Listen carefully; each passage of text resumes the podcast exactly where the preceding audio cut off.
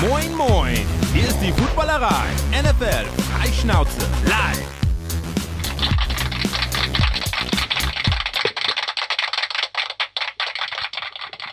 Es ist Montagabend, kurz nach 19 Uhr. Moin, moin aus Hamburg und moin, moin aus der Footballerei. Patrick hier mit gleich anzukündigen Gästen. Willkommen zu unserer montäglichen Show nach der Woche 8 der NFL. Ich begrüße, wir begrüßen alle Leute bei YouTube und Twitch, die uns auch sehen wollen und sehen dürfen heute Abend und natürlich all diejenigen, die uns hinterher im Podcast genießen wollen und dürfen. Mit dabei, heute mal wieder eine Remote-Sendung, ähm, mit dabei drei illustre Gäste. Ich fange an, super angeordnet, Flo, danke. Neben mir Sarah, grüß dich, einen wunderschönen guten Abend. Hallo, hallo. Ich möchte ganz kurz festhalten, nachdem ich ja jetzt schon in den letzten Wochen öfter hier war, ist das erste Mal, dass ich nach einem Titans-Sieg hier bin. Wie man an deiner Cap unschwer erkennen kann. Sei es dir gegönnt. Muss sein.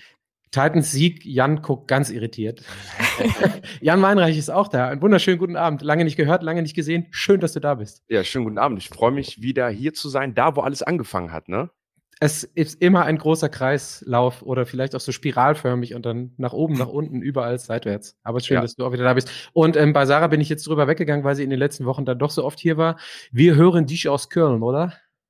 Äh, nee, immer noch München. Nee, nein, Sarah. Sarah hören wir aus München, okay. So. Aber Jan, Entschuldigung, Jan hören wir aus Köln. Yes, natürlich. Ja. Immer im schönen Köln. Leider nach der Zeitumstellung war es heute, ist es nur noch ein dunkler und regnerischer Tag hier. Oh, das ist in Hamburg zum Glück ein bisschen anders. Und damit sind wir beim letzten im Bunde, der das hoffentlich bestätigen kann. Sebastian, auch einen wunderschönen guten Abend. Einen wunderschönen guten Abend. Hallo, hallo. Flo macht die Technik heute. Und ähm, bevor ich es vergesse, bevor ich es vergesse, ich vergesse es nämlich immer in der Sendung, ähm, ich sage jetzt schon mal herzlichen Dank an Tessa, die sich immer ähm, ganz liebevoll um die verschiedenen Chats kümmert und äh, die Kommentare auf YouTube und auch auf Twitch. Ich vergesse es immer und dann fällt es mir hinterher brühwarm ein und dann tut es mir immer leid. Also ähm, vor allen Dingen einen lieben Gruß raus, neben der Community auf Twitch und YouTube, auch an Tessa, die sich immer darum kümmert, dass da Ordnung äh, und System drin ist ein bisschen und nicht jeder macht, was er möchte. Du musst bei Tessa eh noch zu Kreuze kriechen, aber das machen wir, glaube ich, gleich. Ich, ne? ich hatte die besten, ich hatte die besten Absichten, aber von wegen Own Your Take. Ähm, wir kommen mhm. dazu, wir kommen dazu. Mhm. Wir, haben, wir haben uns mhm. dazu aber auch schon bilateral ein bisschen ausgesprochen. Ich glaube, die Verprügelung hält sich in Grenzen. Ich werde dann auf die Kommentare mhm. achten. Äh, wie immer gilt für heute, äh, für euch auch da draußen heute, schreibt alles, was ihr so an Takes habt und Gedanken habt, in die Kommentare, denn wir machen das nicht nur für uns, sondern in erster Linie für euch und mit euch. Also seid bitte dabei, partizipiert und haut eure Takes in die Kommentare raus. Wir versuchen da ein Auge drauf zu haben und es mit reinzunehmen. Was haben wir? Ich habe es gerade gesagt, Woche 8. Ähm, wir gucken auf die 49ers, wir gucken auf die Bengals natürlich, wir gucken äh, auf Mahomes, der so eine Art Flu-Game hatte oder haben die Chiefs unter Umständen äh, allgemein ein ganzes Flu-Game gehabt in Anspielung als, äh, an Michael Jordan. Ähm, in, den, in den 90ern war es also schon für den einen oder anderen vielleicht ein bisschen zu lange her. Und wir gucken auch noch auf andere Teams und auf andere, ja, Footballspiele oder nicht Footballspiele, die stattgefunden haben. Bevor wir damit anfangen, letzte Woche hatten wir es auch, haben wir aber noch ein paar Announcements zu machen. Und zwar ist diese Woche eine, hm, recht besondere Woche, denn es ist die erste Woche der zwei aufeinanderfolgenden Deutschlandspielen in Deutschland, in Frankfurt, so rum. Äh, am 5.11. spielen die Dolphins gegen die Chiefs, eines der besten Spiele des Jahres und ähm, es findet in Deutschland statt. Ich habe jetzt mehrere Male heute schon gehört, die Amis ärgern sich äh, total darüber, dass dieses Spiel zu bei ihnen fast unchristlichen Zeiten läuft und äh, es ist ähm, ohne Diskussion das Spiel, wovon alle ausgehen, das beste Spiel, was nicht auf American Turf stattfindet in der NFL bisher. Und dazu, Flo, jetzt, äh, nee, haben wir gar keine Einbildung, Einbind Einblendung, aber die Fragen von euch, so, sorry, ich verschluck mich schon wieder. Die Fragen von euch waren, wo ist die Footballerei, was macht die Footballerei? Und wir haben es schon angekündigt, wir fokussieren uns zwar größtenteils auf die zweite Woche, also in den, äh, auf die Woche die zwischen den beiden Spielen liegt. Aber am Sonntag gibt es vor dem Spiel eine Tailgaterei, immer wieder gerne ähm, genommen und gern beliebt. Haben wir in München letztes Jahr auch gemacht, hat super gut funktioniert und dann sind wir alle zusammen zum Stadion gelaufen. Das wird es dieses Jahr bei beiden Spielen und natürlich auch am 5.11. Ähm, wieder geben. Und wir kommunizieren auf unseren Kanälen, wo es genau stattfindet und wann es losgeht und wo es hingeht. Ähm, also genaueres dazu, wie zu vielen anderen Sachen kommt, auf unseren Kanälen folgt uns dazu bitte gerne im Laufe der Woche. Aber es wird stattfinden mit vielen von uns und es geht dann gemeinsam zum Stadion ähm, mit größtenteils den Chiefs. Das kann ich schon verraten. Das äh, wird definitiv Bock machen. Ansonsten, ich hatte es gerade gesagt, für die zweite Woche wird es so sein, dass wir ähm, in Frankfurt in der Innenstadt direkt täglich Content produzieren und täglich Podcasts aufnehmen und gerne auch mit euch zusammen. Und zwar haben wir eine äh, Location, die direkt an der Zeile liegt, äh, klar gemacht und äh, da wird es jeden Tag die Podcast-Aufzeichnung von uns geben, teilweise mit Video, teilweise ohne Video. Sebastian wird mit dabei sein, ähm, Remo, Daniel, Kutsche, Flo, alle werden mal vorbeischauen. Wir planen gerade noch, äh, wie viele Leute wir reinkriegen und wie viele Leute denn da sein wollen, müssen und können. Dazu seid ihr herzlich eingeladen. Auch dazu geben wir die genauen Termine und Uhrzeiten und auch die Location im Laufe dieser Woche bekannt. Aber es wird definitiv zwischen dem, was ist es dann, dem sechsten und dem zehnten jeden Tag Shows und Content von der Footballerei live vor Ort gehen. Ich hatte es letzte Woche gesagt, oder wir haben es gesagt, wir haben auch den Köpelbus wieder an Start. Der wird auch mit uns unterwegs sein. Da wird das ein oder andere Kaltgetränk sicherlich gerne auch mit euch zusammen getrunken. Also wir sind präsent, wir werden präsent sein und wir werden vor allen Dingen mit und für euch präsent sein. König. Große Leidenschaft und packende Momente. Genau das wollen wir genießen. Wir feiern Football. Heute ein König. König Pilsener. So, das ist das erste Announcement. Was auch präsent ist, hatten wir letzte Woche kurz angekündigt, ist der zweite Teil unserer Footburgerei Hellmanns Burger Battle Aktion, die wir eingeleitet haben mit Nico Backspin und Steffi 84 zum ähm, Start der Saison. Die wird auch diese Woche stattfinden und vor allen Dingen am 4.11. im Rahmen des Tailgate Battles treten an. Das Kingdom, der Chiefs Podcast. Der ein oder andere, die ein oder andere wird ihn kennen, nicht zuletzt durch Daniel. Und auf der anderen Seite die Miami Dolphins. Wir sehen auf der Grafik sowohl Marius als auch Daniel auf Chiefs Seite, also Kingdom Seite. Und auf der anderen Seite sind es Chiara und Monika, die die Flaggen und Fahnen hochhalten für die Dolphins. Da wird es auf den Kanälen äh, in den nächsten Tagen auch ordentlich Kommunikation zu geben, weil natürlich Natürlich haben beide Teams wieder ein Gericht, das sie vertreten. Und wir werden, nachdem wir das Ganze für die Teams präsentiert haben, am 4.11. auch in der Frankfurter Innenstadt unterwegs sein und auch ihr von der Community oder aus der Community könnt zusammen mit Hellmanns die Burger, die wir uns ausgedacht haben oder die die Teams sich ausgedacht haben, probieren und dann abstimmen, welches der beiden Teams noch vor dem Spiel der eigentliche Gewinner ist bei der Footburgerei zusammen mit Hellmanns. Wir freuen uns irrsinnig darüber, dass Hellmanns das nochmal und wieder mit uns macht, wir diese Dinge ausprobieren können ähm, und haben richtig Bock drauf. So, und dann kommen wir zum letzten Announcement und dann kann unter Umständen vielleicht Sebastian mal übernehmen, damit ich nicht als ganze Zeit alleine nur hier rede. Und zwar Own Your Take. Wir haben es die letzte Wochen, hm. die letzten Wochen mit drin gehabt. Jan und äh, Sarah, bleibt bei uns, guckt's euch an und kommentiert gerne auch. Wir hauen ja samstags und sonntags immer unsere Game Day Takes raus und gucken dann am Montagabend mittlerweile, was oder wie diese Takes für uns gealtert sind. Und ähm, Flo, wenn du die Grafik da hast, blend gerne mal ein. Wir haben auch gestern vier Takes da gehabt und die wollen wir natürlich schonungslos begutachten. Äh, da sind sie. Ich hoffe, es ist erkennbar, es ist etwas klein und ähm, naja, Sebastian, ich fange mal mit dir an, weil du mhm. jemand bist, der wieder mal richtig gelegen hat. Ich glaube, drei Wochen machen wir es jetzt, steht 2 zu 1 für dich. Nach dem Upset gegen die Bills sehen die Patriots wieder trostlos aus. Miamis Offense gibt wieder Vollgas. Hast du komplett erfüllt, oder? Also oder ja, sie haben Ja, ja, also die haben die Dolphins haben langsam angefangen ne, mit der mit der Interception gleich gleich zu Beginn und dann sind die Patriots ja auch in Führung gegangen, aber das war ja, ich sag mal nur so ein Schönheitsfehler. Äh, danach haben sie dann ja wieder aufgedreht und haben das getan, was die Dolphins halt tun diese Saison, wenn es nicht gerade gegen gegen absolute Top-Teams geht. Äh, sie überfahren ihren Gegner komplett und äh, Tyreek Hill nach nach acht Spielen schon mit über 1000 Receiving Yards. Das ist einfach nur krank, was der da macht. Also das, äh, das bockt schon. Also und was ich natürlich ungern zur Kenntnis nehme, ist, du hast einfach immer wieder recht gehabt mit deinem Take. Das ist ja alles, worum es hm. mir dann geht, ne? Auch Ego, auch egomäßig, ist nicht leicht zu verkraften. Wir springen einmal rüber zu Remo, der leider auch dieses hm. Mal nicht da ist, um sein ewiges Take äh, zu verteidigen. Das Matchup der Colts und der Saints verdient schon auf dem Papier keinen Gewinner. Uh, finally das erste Unentschieden. Sarah und äh, Jan wissen es wahrscheinlich mittlerweile auch, wenn es hier neben dem QB-Whisperer innerhalb der Footballerei, sorry Jan, äh, mit Remo äh, jemanden gibt, der immer unentschieden fordert und immer unentschieden haben will und meistens in der Saison auch ein oder zwei unentschieden bekommt, dann ist es Remo. Glücklicherweise lag er gestern bei dem Spiel auch wieder falsch. Hat er auch ein bisschen Heat für bekommen in den Kommentaren. Äh, haben wir auf, haben wir auf den äh, auf dem Instagram-Kanal gehabt. Dann springe ich einmal leider zu mir und äh, das ist jetzt der Kotau, den ich vor Tessa machen ähm, muss. Ich habe mich nämlich dazu hinreißen lassen, auszusagen, dass McVay gestern äh, McCarthy outcoacht und die Rams auf 4 zu 4 stellen. Hat fast funktioniert. Ja? Ähm, Und ich entschuldige, oder ich bitte vielmals um Entschuldigung bei Tessa, die auch alle ihre Hoffnungen in mich und meine Prediction gesetzt hat. Hat leider nicht funktioniert und sah am Ende des Tages auch genauso, genauso deutlich aus. Und äh, vielleicht eine Sache, die zumindest in Teilen ähm, Sarah tangiert. Daniel hat gesagt, ob bis zur Trade Deadline äh, noch Bewegung in die Liga kommt, äh, an den Falcons. Wenn sie gegen die Titans gewinnen, startet der Winter Schlussverkauf. Auch Daniel ist leider nicht da, um es zu verteidigen, aber dafür haben wir ja Sarah mit ihrer Kappe, weil die Titans dem einen Strich durch die Rechnung gemacht haben. Ja, wo, wobei Daniels Aussage ist natürlich kein Heat, das ist ja einfach eine Grundaussage, dass das passieren würde. Also die würde sich ja erst morgen bewahrheiten, ob es so ist oder, oder hätte sich morgen bewahrheitet.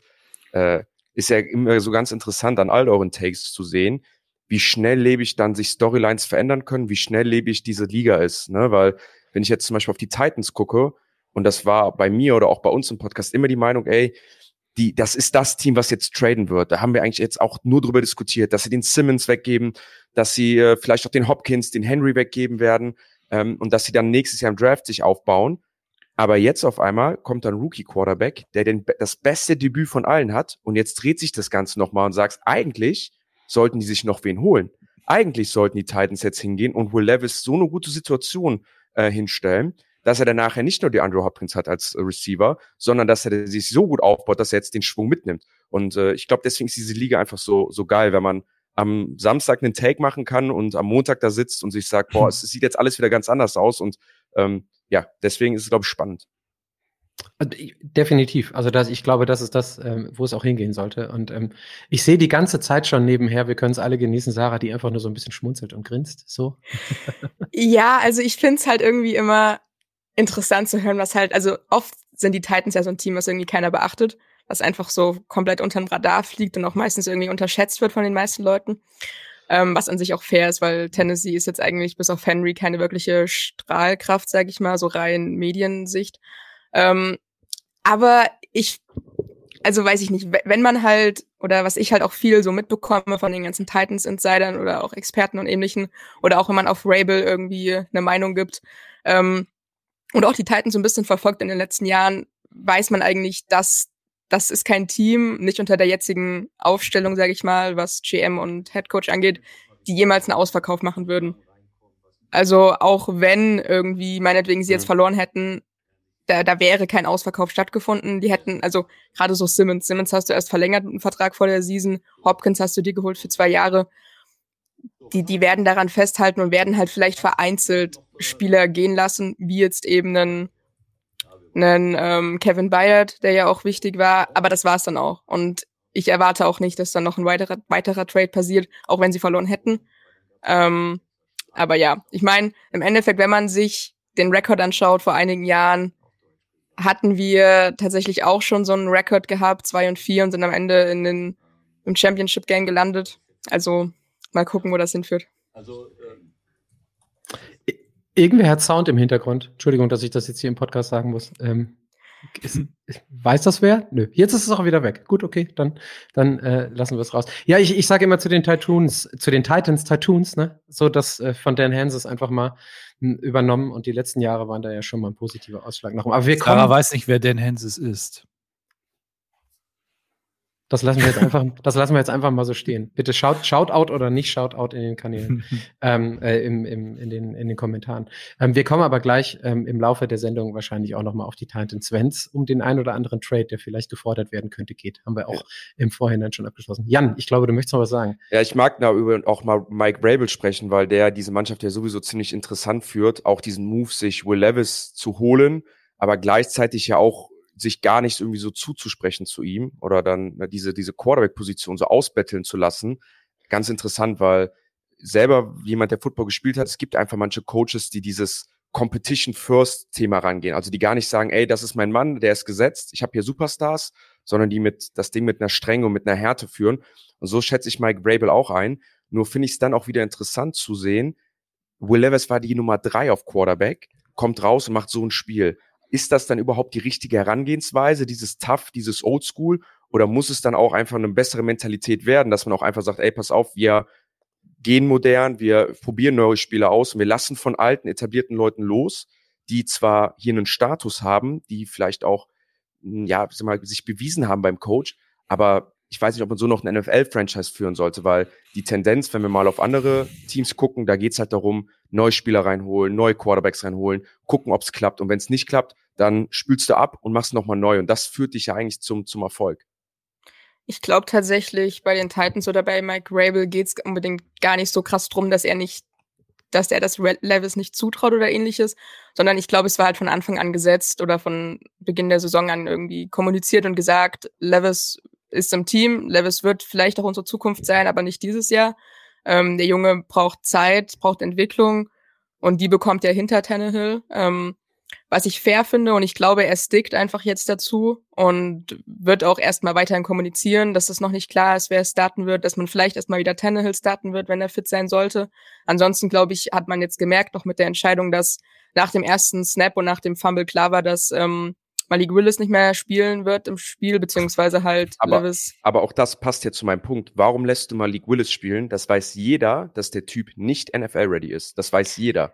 Der hat noch keinen Quarter gespielt, wo der ansatzweise aussah wie ein Starting Quarterback, kriegt aber den Start vor Will Levis, der die Erfahrung eigentlich braucht, weil, glaube ich, dieses Mentalitätsding da ist von, du bist hier länger, du hast dich hier bewiesen und du kriegst diese Seniority. Und das ist das, was ich meine. Klar, mit Tannehill ist dann nochmal ein anderes Ding, weil der hat ja validen NFL-Football gespielt bei Malik Willis denke ich mir, warum kriegt er den Vorrang? Der, der kann, der kann nicht, also es kann nicht sein.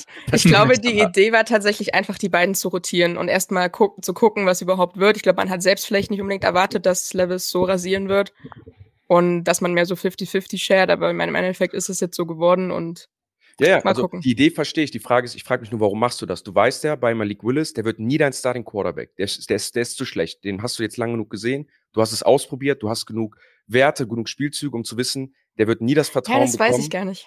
Das weißt du nicht? Ich, ich bin mir nicht sicher, ob, ob die wirklich schon den komplett abgehackt haben.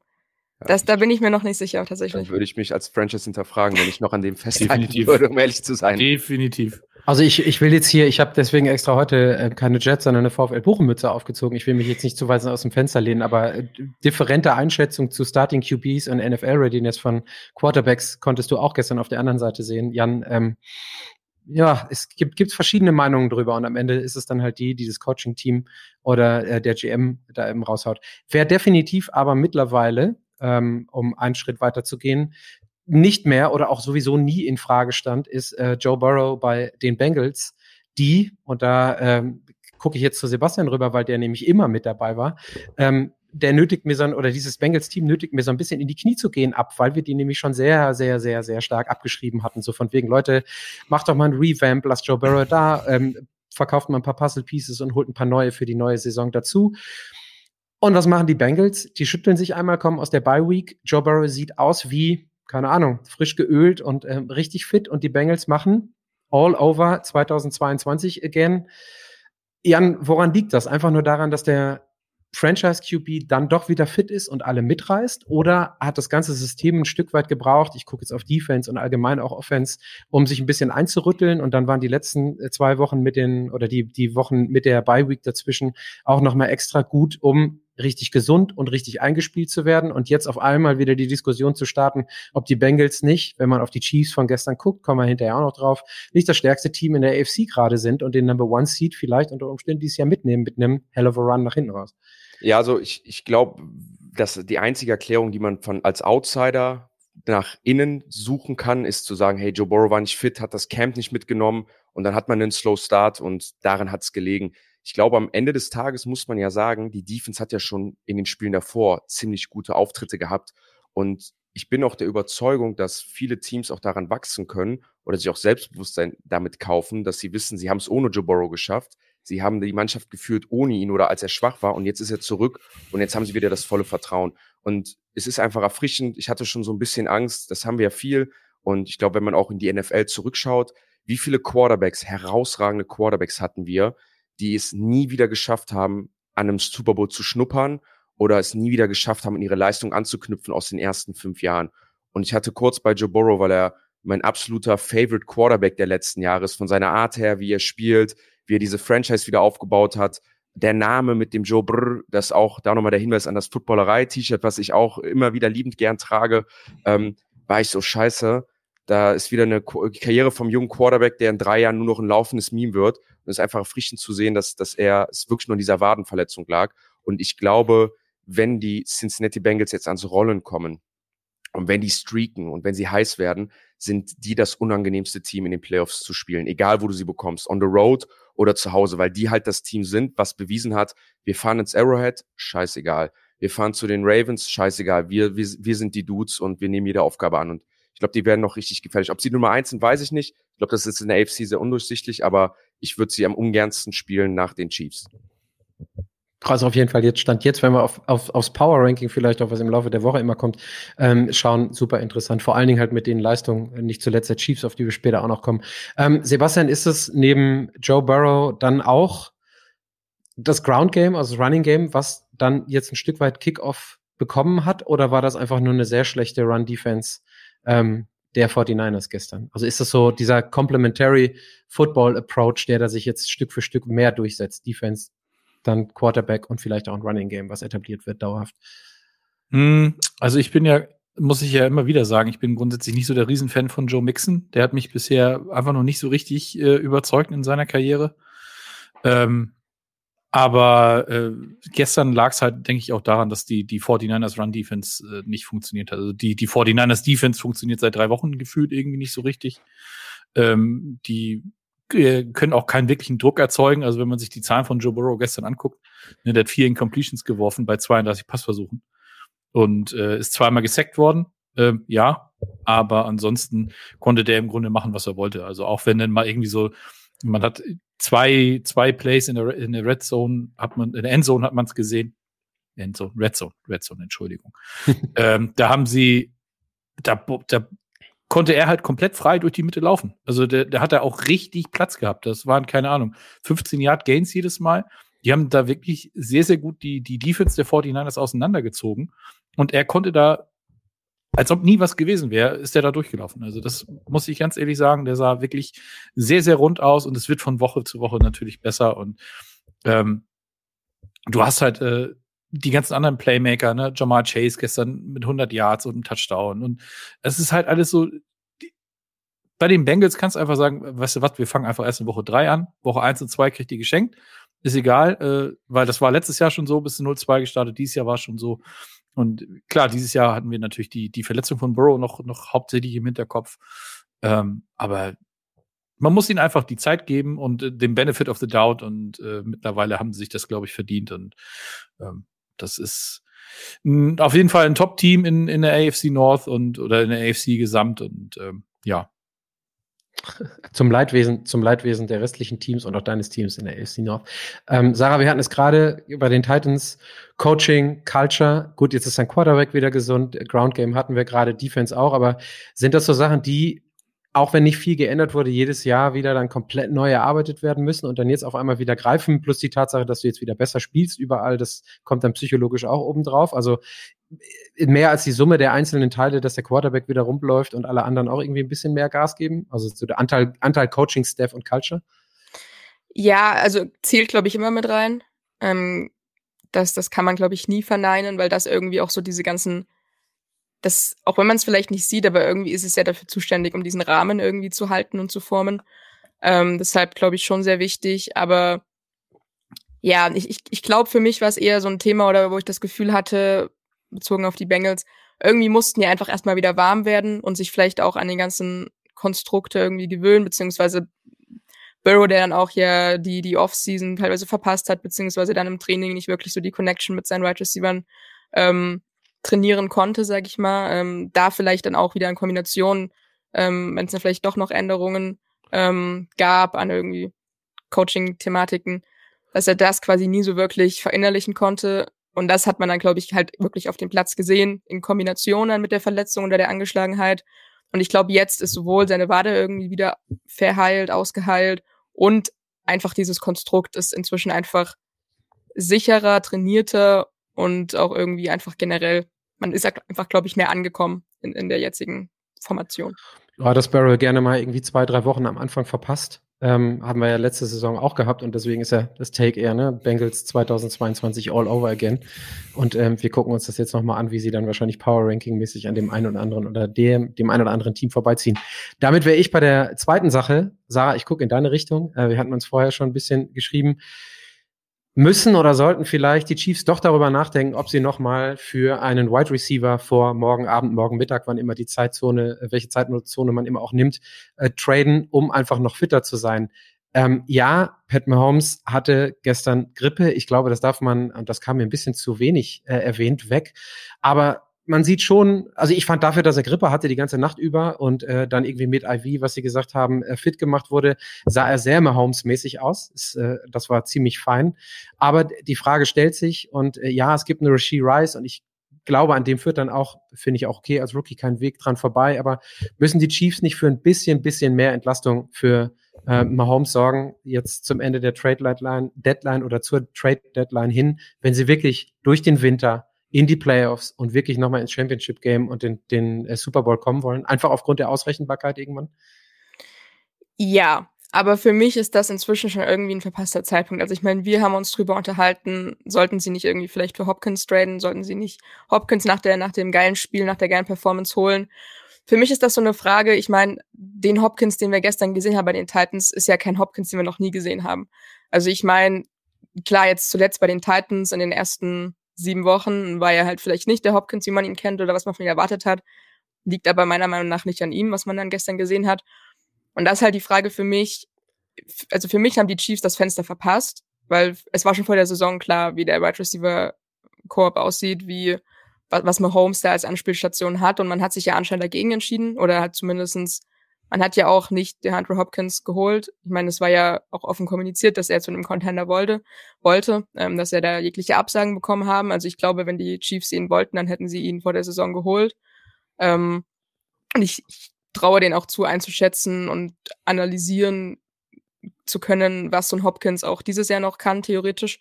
Ähm, deshalb, ich, ich, ich persönlich sehe da definitiv Verstärkungspotenzial. Da musst du, also für mich war gestern auch einfach Mahomes war trotzdem da, auch wenn er irgendwie krank war, aber einfach so viele Drops, so viele geile Pässe, die einfach dann, wo nichts draus gemacht worden ist von seinen Receivern. Da ist eigentlich, ja, was notwendig zu ändern, aber ich glaube nicht, dass es gewollt wird oder dass es angestrebt wird. Jan, du hast ja nur ein bisschen Erfahrung mit Ballwerfen und Leuten, die die dann von dir fangen dürfen. Wie sieht das aus, auch als, als, auch als guter ähm, QB, der jahrelang startet? Willst du immer noch mehr Waffen haben, immer noch mehr Waffen haben? Oder sagst du irgendwann auch, wisst ihr Leute, ich kann mich auf meine Beine und meine Skills verlassen und äh, ich nehme das, was man mir hinstellt und das hat bisher auch immer gereicht. Oder bist du dann so, hey, ah, oder gehst du vielleicht auch mal zum Coach oder lässt irgendwie eine, eine Aussage raus, äh, so, hey, komm, einer mehr könnte nicht schaden, wie sieht's aus? Das weiß ich nicht, ob da jetzt die Gespräche von Patrick Mahomes so fallen, ob er hingeht und das wählt. Ich denke mal, tendenziell will eine Mannschaft immer mehr Spieler haben, bessere Spieler haben, du möchtest immer auch mit den Besten competen und ich denke, auch die Chiefs wissen und haben realisiert, dass der Wide right Receiver Room wahrscheinlich so schlecht ist wie noch nie für Patrick Mahomes. Ne? Wenn wir uns mal an alte Zeiten zurückerinnern, dann war da noch ein Tyreek Hill, der der beste Right Receiver der NFL mit gerade ist, ein Sammy Watkins, Travis Kelsey, letztes Jahr ein Juju. Das sind schon andere Kaliber. Ich würde Sarah zustimmen, dass der Zeitpunkt jetzt in der Retrospektive, wenn wir alles betrachten, zu spät ist. Aber eigentlich ist ja diese Woche nach der, vor der Trade Deadline die perfekte Woche, um zu traden, weil Jetzt sind ja eigentlich die Teams da, die total in den Panic-Mode geraten. Also die japanisch werden und dann diesen Rebuild anstarten, wie zum Beispiel Titans. Hätten die jetzt gegen die Falcons auf den Sack bekommen, dann wird ja auch der Druck von außen, der Druck von Medien höher, zu sagen, hey, macht was, macht was, macht was. Und dann neigst du auch eher dazu, mal ein Angebot für Spieler XY anzunehmen. Ob das jetzt der Andrew Hopkins ist, würde ich nicht sagen. Das Problem, was die Chiefs, glaube ich, haben oder was generell in der NFL gerade ist, wie viele Teams haben wir in diesem Panic-Mode gerade? Wie viele Teams haben wir, die jetzt hingehen und sagen, hey, wir müssen rebuilden, wir müssen Spiele abgeben, wir sind bereit, die Saison abzuschreiben, unser Projekt 2023 abzuhaken und ins nächste Jahr zu gehen. Da gibt's, gab, hätte es die Broncos gegeben, die natürlich jetzt im Aufschwung sind. Die sind aber in derselben Division. Du willst normalerweise nicht deinen Division-Gegner auf lange Zeit verstärken. Plus die äh, Tatsache, äh, dass Jerry Judy auf einmal aussieht wie ein capable Wide Receiver, ne? Bei den Broncos auch, ne? Ja, und äh, genau, das ist dann vielleicht auch wieder für die Broncos gut, dass sie dann mehr für ihn bekommen. Aber ist ja trotzdem, die sind jetzt ja nicht mehr in dem Panic-Mode. Auch du siehst ja, hey, Russell Wilson funktioniert besser mit den Receiver Cody Offens funktioniert ja besser. Also die fallen weg. Was hast du denn sonst noch für Teams? Dann hast du noch die Cardinals ähm, da gibt es dann einen Receiver wie Marquise Brown. Den Receiver-Style haben sie ja schon mit Sky Moore, mit Kedavius Tony, also den brauchen sie auch nicht wirklich.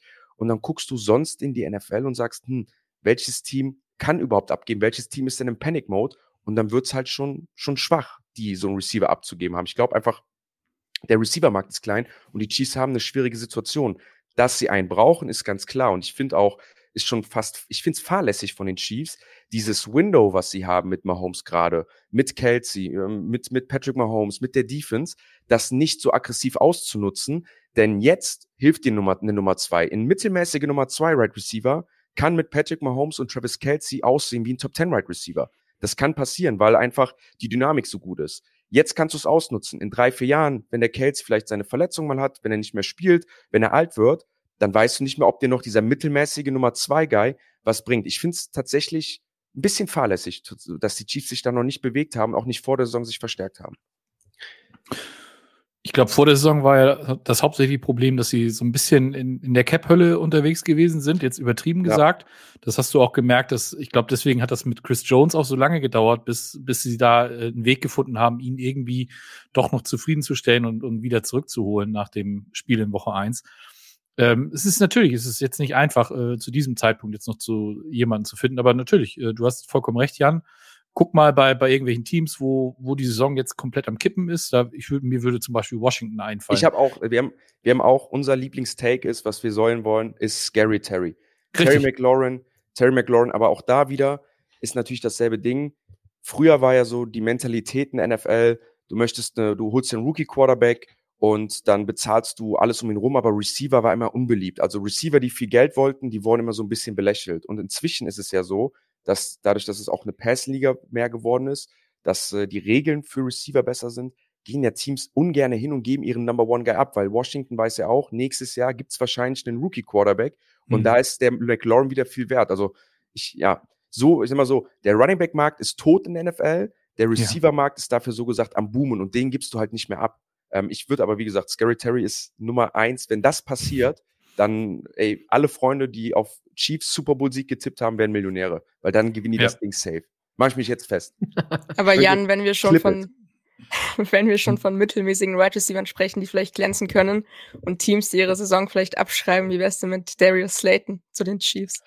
Ja, das, das ist tatsächlich, das, das sind so Jungs, wo ich sagen würde, die passen ganz gut rein. Das ist dann auch dieser Outside Receiver Style. Ähm, nur die Frage am Ende, die Giants sind halt auch so schlecht, ne, und die müssen halt irgendwas raus. Also bei den Giants ist ja genau das Ding, wo ich ja sage, ey, die sind, die sind schlecht. Die haben eigentlich keine Chance mehr dieses Jahr. Aber dieses Coaches-Staff muss noch was beweisen, weil die müssen ihren Job retten. Also die müssen sich alle Vorschusslorbeeren am Ende rausholen. Und Darius Slayton ist halt einer der Lieblingsanspielstationen von äh, Daniel Jones, aber auch von, von Tyro Taylor. Und das, das, das meine ich damit. Wie, wie krass schreibst du dich selber ab? Wie krass schreibst du dich selber von deiner Identität ab, dass du das gewährleistest für dein Team und für deine Organisation? Vom Sinn her wird es natürlich mega Sinn machen für, für beide Seiten wahrscheinlich. Jetzt unabhängig vom Trade, äh, Quick-Umfrage auch gerne in die Kommentare. Jetzt haben wir einmal über die Bengals geredet und einmal über die Chiefs geredet. Wenn Remo sein schönes Power-Ranking macht, wer ist denn da jetzt gerade stärker für euch? Also wer ist da führend, wenn ihr jetzt so drauf guckt? Die Chiefs, wie gesagt, unabhängig von den Wide Receivers oder die Bengals, die jetzt wieder erstarkt sind. Bengals. Chiefs. Ich nehme immer noch die Chiefs. Sebastian grübelt noch und grübelt und grübelt. Sieht ganz ernst ich aus. Ich finde halt, mir fehlen die Miami Dolphins in dieser Aufstellung immer noch irgendwie so ein bisschen. Klar, die haben äh, gegen Top-Teams, wenn dann verloren, aber nichtsdestotrotz darf man die, äh, was das angeht, finde ich auch nicht vergessen. Ich finde ich finde halt eine Sache noch an der Diskussion ganz interessant. Der, der Vergleich ist der einzige Faire, der bisher zu Tom Brady da ist, ist Patrick Mahomes, ist der einzige, der ihn chasen kann, äh, weil er auch schon die zwei Super Bowls hat, statistisch gesehen ihm hinterherläuft. Er macht es halt auf einem anderen Weg ähm, dadurch, dass er sich halt viel höher bezahlen lässt, also nicht diesen Franchise-Weg geht wie Brady. Aber Patrick Mahomes könnte dieses Jahr seinen ersten Brady-like Super Bowl gewinnen, nämlich statistisch nicht die Nummer eins sein, halt nicht jedes Team mit 35 Punkten besiegen, halt nicht der Guy sein, aber mit einer starken Defense und in den wichtigen Momenten die Siege holen, sich trotzdem irgendwie auf den Nummer eins AFC-Spot sneaken, weil die Division, äh, die AFC West einfach so schwach ist, ne, wie es auch damals bei Brady war, dass sie sich halt einfach mit einem viel schwächeren Schedule da auf die einsetzen, den Heimvorteil haben und irgendwie gefühlt sind die anderen Teams besser, die anderen Teams sind stärker, aber die Chiefs gewinnen am Ende das 19-17 im Arrowhead oder gegen die Bengals mit einer starken Defense-Leistung und einem Field Goal, äh, wo Patrick Mahomes zwar nur 180 Passing Yards hatte, aber den Game-Winning Drive hatte. Und es könnte vielleicht der erste Brady Super Bowl werden, den Mahomes dann auch selber hat. Ähm, wir haben gerade übrigens Breaking News, das betrifft dich auch, äh, Jan. Die Seahawks äh, traden für Leonard Williams in einem äh, für einen 2024 Second Rounder und 2025 Fifth Round Pick. Sehr Was sagst Move. du denn dazu? Aber Sehr guter Move. Wir, hm? Big Blue Germany, der deutsche Fanclub, der größte, der Giants hatte auch heute nachgefragt, wie man traden sollte. Hatte da zum Beispiel Dory Jackson dabei, Leonard Williams. Aber Leonard Williams ist der einzig Smarte davon. Ist in einem Contract hier drin, will jede Menge Kohle, spielt zwar ganz gut, aber ja, hat bei den Giants jetzt auch nicht mehr die, die Leistung gebracht.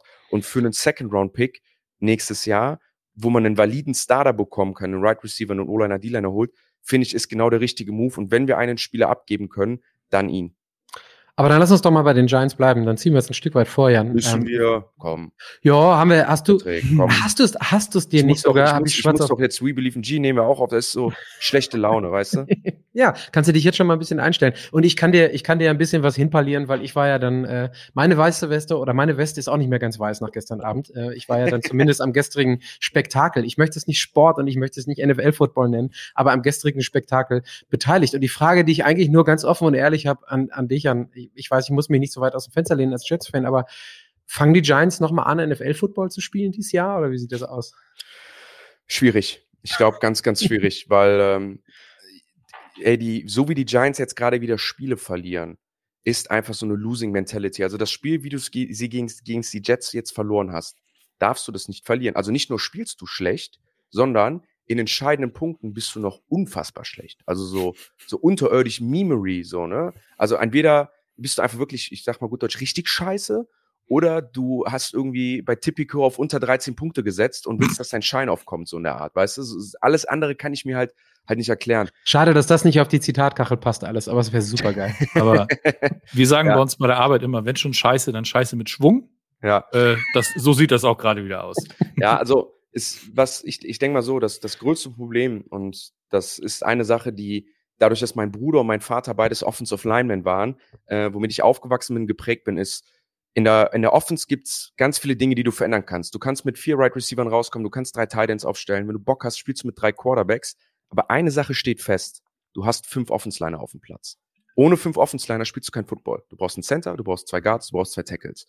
Und wenn du, und wenn du da keine guten Spieler hast, wenn es das nicht funktioniert, dann hast du ein riesiges Problem. Weil alles andere kannst du auswechseln. Du kannst hingehen und sagen, hier, ich mach das, ich mach dies System, aber wenn die Offense Line nicht funktioniert, dann kannst du kein Football spielen. Die Giants haben einfach eine so desolate Offensive Line, die nicht nur von Verletzungen geprägt ist, sondern auch von mangelnder Qualität, dass das einfach ziemlich schwierig wird. Dann verletzt sich noch Daniel Jones, der nicht gut gespielt hat. Dann jetzt noch Tyrod Taylor, der in seinen beiden Starts wirklich gut oder deutlich besser performt hat. Und ich glaube, wenn da so ähm, Sand im Getriebe ist und dann so eine schlechte Stimmung ist und du so die Spiele verlierst, dann glaube ich, wird es wird's, wird's ziemlich schwierig für dich nochmal dieses Jahr den Schwung zu holen. Also das mit der O-Line muss definitiv an der New Yorker oder vielmehr in der New Jersey Luft liegen. Das kann ich komplett bestätigen, leider. Da bin ich komplett drin. Wir waren, Sarah, vorhin, und ich spreche es nochmal bei dir, wir waren bei der herausragenden Coaching-Leistung und dem Gefühl und der Culture bei den Titans.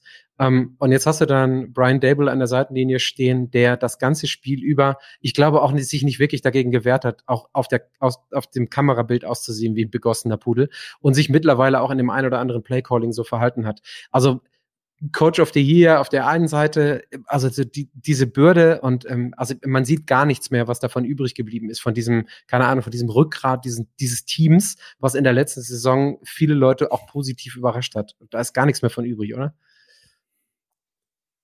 Nee, irgendwie. Ich kann es auch einfach nicht einschätzen, weil ich meine, ich habe das Spiel ja auch gesehen und alles, aber. Hast du es angeguckt gestern?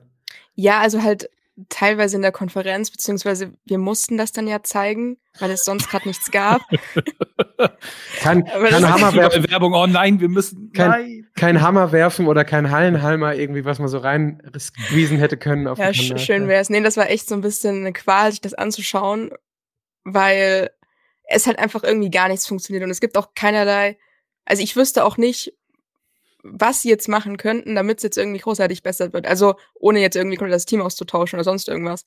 Ich habe auch ehrlicherweise nicht das Gefühl, dass sie gerade so eine so eine Lösung haben oder irgendwie eine eine Idee haben, weil nicht mal das sehe ich halt aktuell. Also das ist einfach komplett Leere. Einfach, einfach ganz viel, ganz viel Leere, wenn ich an dieses Team denke. Ja, es sind einfach viele Fragezeichen. Ich glaube, ja. man kann auch, ich finde halt eine Sache in der NFL-Mannschaft immer ganz gut festmachen, und zwar, wie viel vom Spielergehältern stehen auf dem Platz wirklich. Und es gibt Momente bei den Giants jetzt gerade, wenn Daniel Jones nicht spielt, wenn Thomas nicht spielt, Darren Waller nicht spielt und Saquon Barkley nicht spielt, dass halt 80 Prozent des Offensivkapitals nicht auf dem Platz stehen. Ne? Und wenn der Rest dann halt nicht komplett overachieved und nicht über sein Budget spielt, jetzt zum Beispiel Brock Purdy, der einfach dann top performt, der ist halt einfach hundertmal so viel wert wie sein Gehalt, wenn er gut spielt. Wenn es halt andersrum bei den Giants so ist, dass das Gehalt, was du zahlst, unter dem Wert spielt und das andere Gehalt halt nicht drüber spielen kann, dann hast du halt ein, ein, ein Riesenproblem. Einziger Lichtblick, und da müssen wir auch mal den Giants Props geben, die Defense hat jetzt drei Spiele hintereinander wirklich gut gespielt. Ne? Also wir haben gegen die Bills eine Superleistung gesehen, wir haben gegen die Commanders eine Superleistung gesehen, die ja jetzt schon wieder gezeigt haben, dass sie gegen die Eagles, die das Number One Team der NFC sind, ähm, gut performen können. Da, die, die haben die Giants komplett dominiert. Und jetzt auch die Jets, wo ich jetzt sagen will, musst du, also im schlechten Wetter, Gar äh, Zach, Zach Wilson, musst du so spielen, aber performt trotzdem erstmal so. Das ist ein kleiner Lichtblick, den, den man dann wenigstens hat. Sebastian, wir hatten zwischendurch ja. geschrieben bei dem Spiel. Ähm, hm. also die, es hatte so ein bisschen therapeutische Wirkung auch für mich, weil ich ein bisschen was rauslassen konnte, weil ich ja nicht den ganzen Abend meine Freundin neben mir auf der Couch anschreien kann. Also so, ich sitze da und habe Kopfhörer auf und gucke das Spiel, sie guckt was anderes und zwischendurch kommen dann so diese er Ergüsse raus, die einfach raus müssen nach so einem äh, schlechten Spiel. Aber ähm, um jetzt wieder auf die auf die ähm, auf die Giants zu kommen, also was machst du jetzt? Also, tradest jetzt ähm, Leonard Williams weg, okay, aber du musst ja irgendwie die Saison zu Ende bringen und ähm, Jan sagt es gerade, irgendwer aus dem Coaching möchte vielleicht auch nächstes Jahr noch einen Job haben, aber das sieht jetzt gerade erster Quarterback raus, zweiter Quarterback raus, dann spielt gefühlt der Sohn von oder der, der Enkel von Danny DeVito ähm, an der Center. Ähm, also was machst du jetzt, um aus diesem Slump ein Stück weit zumindest rauszukommen in den nächsten Wochen? Ja, das ist, das ist eine, eine sehr, sehr gute Frage. Also, wir, wir haben es gerade eben im, im Chat bei, bei, YouTube auch. Saquon Barkley mit 36 Carries. Also, die haben ja in der zweiten Halbzeit, haben sie, haben sie überhaupt nochmal geworfen? Ich habe es, ich glaube, einmal, einmal ein oder so. Minus, ja. minus neun Yards overall. Im das musst du erst mal schaffen. Das ist, glaube ich, das, was war das seit über 50 Jahren oder keine Ahnung, seit wann das erste Mal? Was die Giants halt für Rekorde gebrochen haben, die ist ja Negativrekorde. Ne, jetzt mal ohne Scheiß. Lasst mhm. euch das mal in, in, in den Ohren zergehen, auf der Zunge zergehen was die. Giants schon für Negativrekorde gebrochen haben. Wie kacke musst du sein heutzutage? In Scheiße Liga, mit Schwung. Sebastian hat gesagt, Scheiße mit Schwung. In der Liga, die ja total alles für die Offense hinlegt, dass es ja gar nicht mehr schlechter werden kann. Wir sind ja nicht mehr wie früher, wo du als Offenspieler Angst haben musst, dass du nicht nur, wenn du schlecht spielst, sondern auch das richtig wehtut, sondern mhm. du, dir passiert ja nichts. Und selbst dann kriegen sie es nicht hin über lange Zeit. Also, ja, es ist schlimm. Entschuldigung, das ist äh, dein emotionales Fangelaber, aber es ist einfach schlimm. Nö, es ist ja. ist ja auch gut, aber dann kannst du ja gleich äh, mit den sachlichen Sachen in deinen eigenen Podcast gehen. Ist doch gut, dann hast du hier so den, den, den Crap jetzt. Den da, überspringen wir, da überspringen wir die Sachen. ja. Redet ihr über, keine Ahnung, worüber redet man sonst? Also privat? Über Mareks Urlaub wahrscheinlich, oder? Ja, oder so, ja. ja. ja. Ist, ist, der, ist, der, ist, ist, der mal wieder da zwischendurch? Der ist, der, hat's ja, der ist ja einmal beruflich da gewesen, zurückgekommen und dann eine Woche später mit seiner Frau in Urlaub hingeflogen. Mal gut, immerhin mit seiner Frau ist das super. Er ist ja nicht die ganze Zeit Richtig. alleine unterwegs. Ja, sei es ihm, sei es ihm gegönnt und er ist ja auch ein guter Content Creator, was das angeht. Also mal äh, Mareks Bilder und Stories zwischendurch anzugucken, ist auf jeden Fall very worthwhile, sage ich jetzt mal so. So, wir springen mal, ich spring mal zu einem Team, ähm, das sehr gut überzeugt hat oder sehr überzeugt hat gestern. Und ich sag nochmal, ich bitte vielmals um Entschuldigung, Tessa, weil ich mit meinem Game Day Take sicherlich auch da, daran ähm, Anteil hatte. Nach einem kurzen Slump am Anfang, denn es sah nicht gut aus für die Cowboys, ähm, habe ich eigentlich gefühlt nur drei Stichpunkte beziehungsweise Namen. Es ist einmal CD Lamp, es ist einmal Prescott und es ist einmal die Defense. Heißt also, wenn diese Cowboys-Mannschaft auf, ja, ich sage jetzt mal nicht allen Positionen oder in allen Teilen der Mannschaften, aber auf größten Teils, weil Tony Pollard ist nochmal eine andere Geschichte gerade und das Running Game, aber auf überwiegend gut funktioniert und das hätte ich McCarthy nicht zugetraut, ähm, dann ist das wirklich was, was bis ins Championship Game tragen kann. Ne? Wir reden immer über Gesundheit und ähm, über das alle fit bleiben müssen und Durability ist a Skill. Ähm, pipapo, aber wenn ich mir Dak Prescott gestern zusammen mit CD Lamp angucke, dann ist das schon oberstes, oberstes Regal. Und ähm, die Frage auch da, wen stelle ich sie, Jan, in deine Richtung zuerst, ähm, ist das dann so ein Outlier-Game? Weil, wie gesagt, nach dem Anfang, ähm, wo es dann ein bisschen holprig war, sah Dak Prescott eigentlich so aus, wie ich in den letzten Wochen nur Lamar Jackson gesehen habe. Game Manager im positivsten aller Sinne. Hat alles erkannt, hat alles gesehen, hat alles geleitet. Also das, das wirkte wie so ein Man in Charge. Wovon hängt das ab? Oder war das jetzt einfach nur mal der Outlier? Und nächste Woche sind wir wieder hier und fahren Mika Parsons für zwei Tackle for Loss und zwei Sacks. Ansonsten ähm, reden wir darüber, ob die ähm, Cowboys, wie weit die Cowboys kommen, am Platz zwei in der, in der NFC East. Hm, also ich glaube, bei den Cowboys ist halt immer, muss man immer vorsichtig sein mit der Bewertung. Sarah hat es eben bei den Titans gesagt. Die Titans laufen immer so ein bisschen unterm Radar. Ne? Und so, die können richtig schlecht sein, man bekommt es nicht mit. Und wenn sie richtig gut sind, dann bewertet man sie nur für das Sportliche. Und bei den Cowboys ist es halt, finde ich, genau andersrum. Die Cowboys und auch Dak Prescott, wenn der Dak Prescott ein durchschnittliches NFL-Spiel spielt und eine Interception hat oder zwei, wo dann beides nicht seine Fehler sind, dann wird er sofort angezählt von seinen Fans, von der Liga. Dann gibt's 100 Fotos und ich glaube, bei den Bewertungen muss man da immer sehr ehrlich zu sich selbst sein, dass man ein bisschen vorsichtig sein muss. Was die Cowboys aber sind, sie sind ein super starkes Heimteam dieses Jahr. Also wenn die Cowboys schlecht gespielt haben und wenn sie auf den Sack bekommen haben, dann war es auswärts. Und auch Dak Prescott spielt zu Hause ziemlich gut. Ich glaube, ich finde es dann auch wieder da, ähm, zu einfach zu sagen jetzt, ah, die sind jetzt auf NFC und auf Super Bowl Kurs. Denn das eine, was sie ja dieses Jahr noch nicht gemacht haben, was ihnen halt auch fehlt, ist schlechte Teams lassen sie teilweise richtig schlecht aussehen, die können sie dominieren, aber gegen die richtig guten Teams, da haben die bisher noch keine, keine Schnitte gesehen. Und, und ich glaube, bevor sie das nicht gemacht haben, zählen sie halt in diesem NFL-Kosmos noch zur, zur zweiten Garde, ne? So erste Garde Chiefs, äh, die, die, die Eagles, äh, dann auch die Bengals und so, die Teams, wo wir einfach reingucken und irgendwie tief im Inneren sagen, da vertraue ich drauf, wenn es drauf ankommt, die kriegen das hin. Ich glaube, bei den Bengals, hatten wir alle das innere Gefühl, wir wissen nicht wann, aber es passiert irgendwann. Oder ich glaube auch jetzt bei den Chiefs, die verlieren gegen die Broncos und da geht keiner hin und sagt, oh, das, das geht jetzt, das geht jetzt runter. Ich glaube, wir erwarten alle eine dominante Leistung dann auch von den Chiefs in den nächsten Wochen. Ich würde behaupten, bei den Dallas Cowboys ist es genau, genau andersrum und auch fair genauso, dass wir sagen, wenn die nicht, wenn die zum Beispiel schlecht gegen die Cardinals spielen, vertraue ich nicht in der nächsten Woche drauf, dass sich das ändert.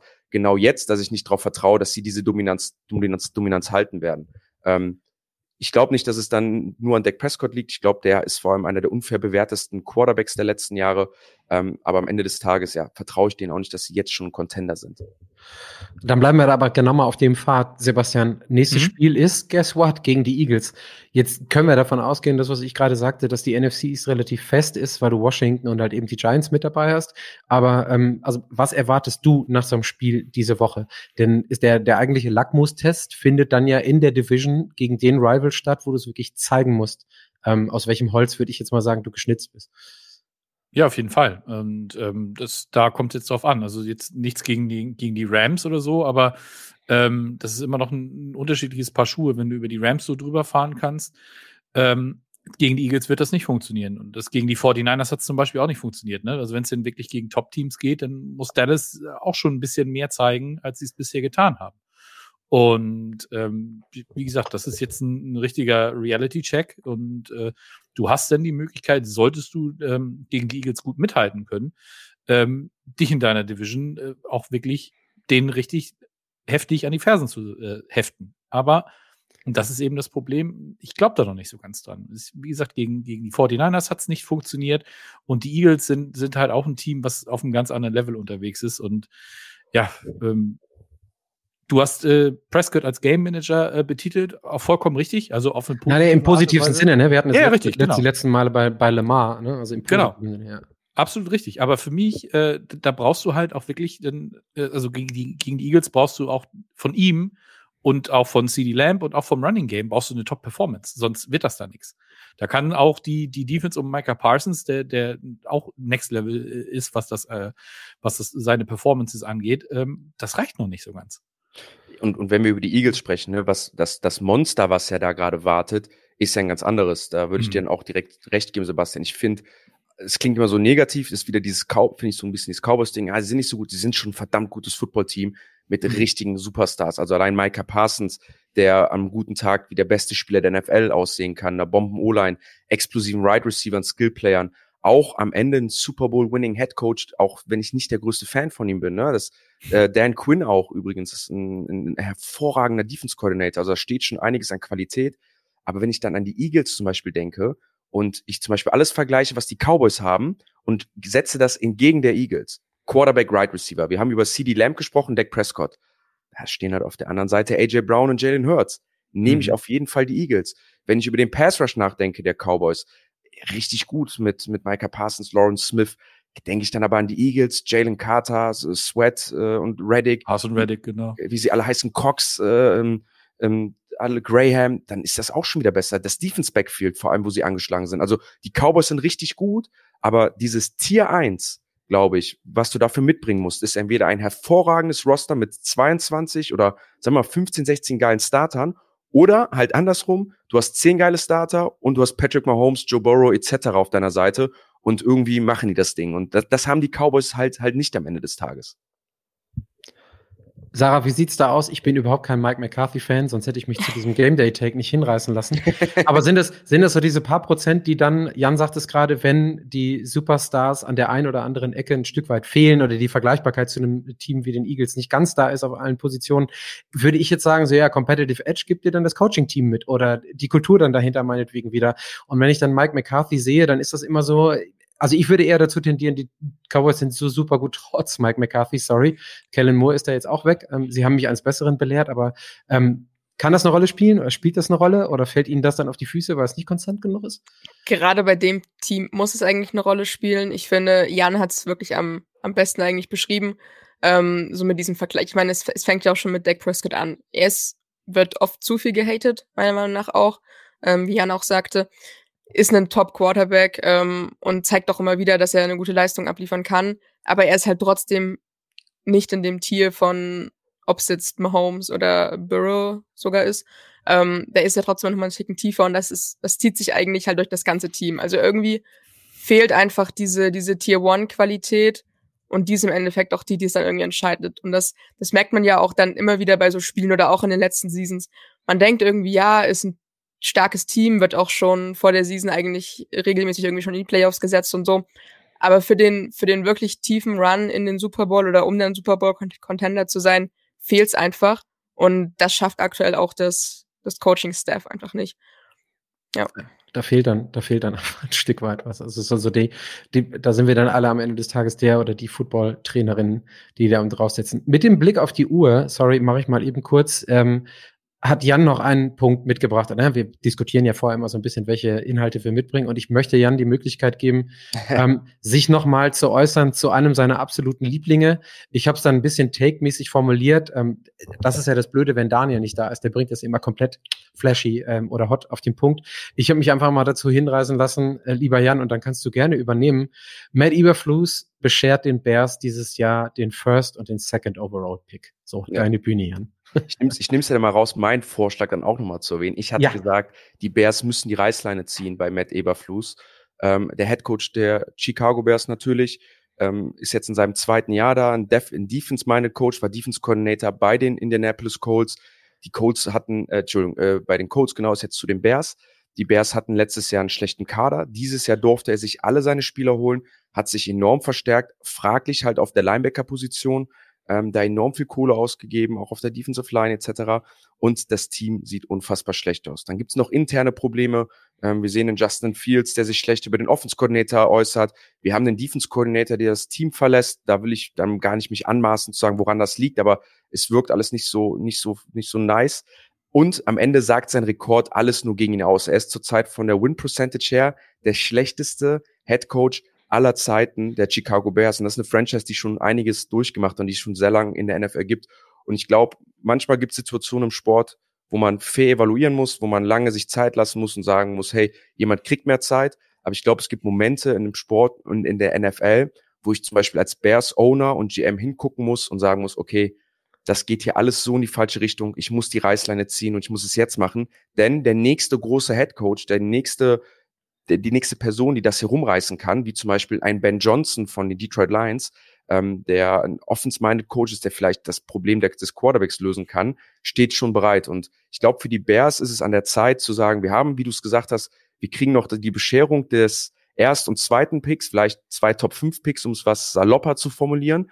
Ähm, wir haben die Chance, das rumzureißen, aber wir müssen es jetzt mit den richtigen Leuten machen. Und das ist, glaube ich, nicht mit Eberfluss am Ende des Tages.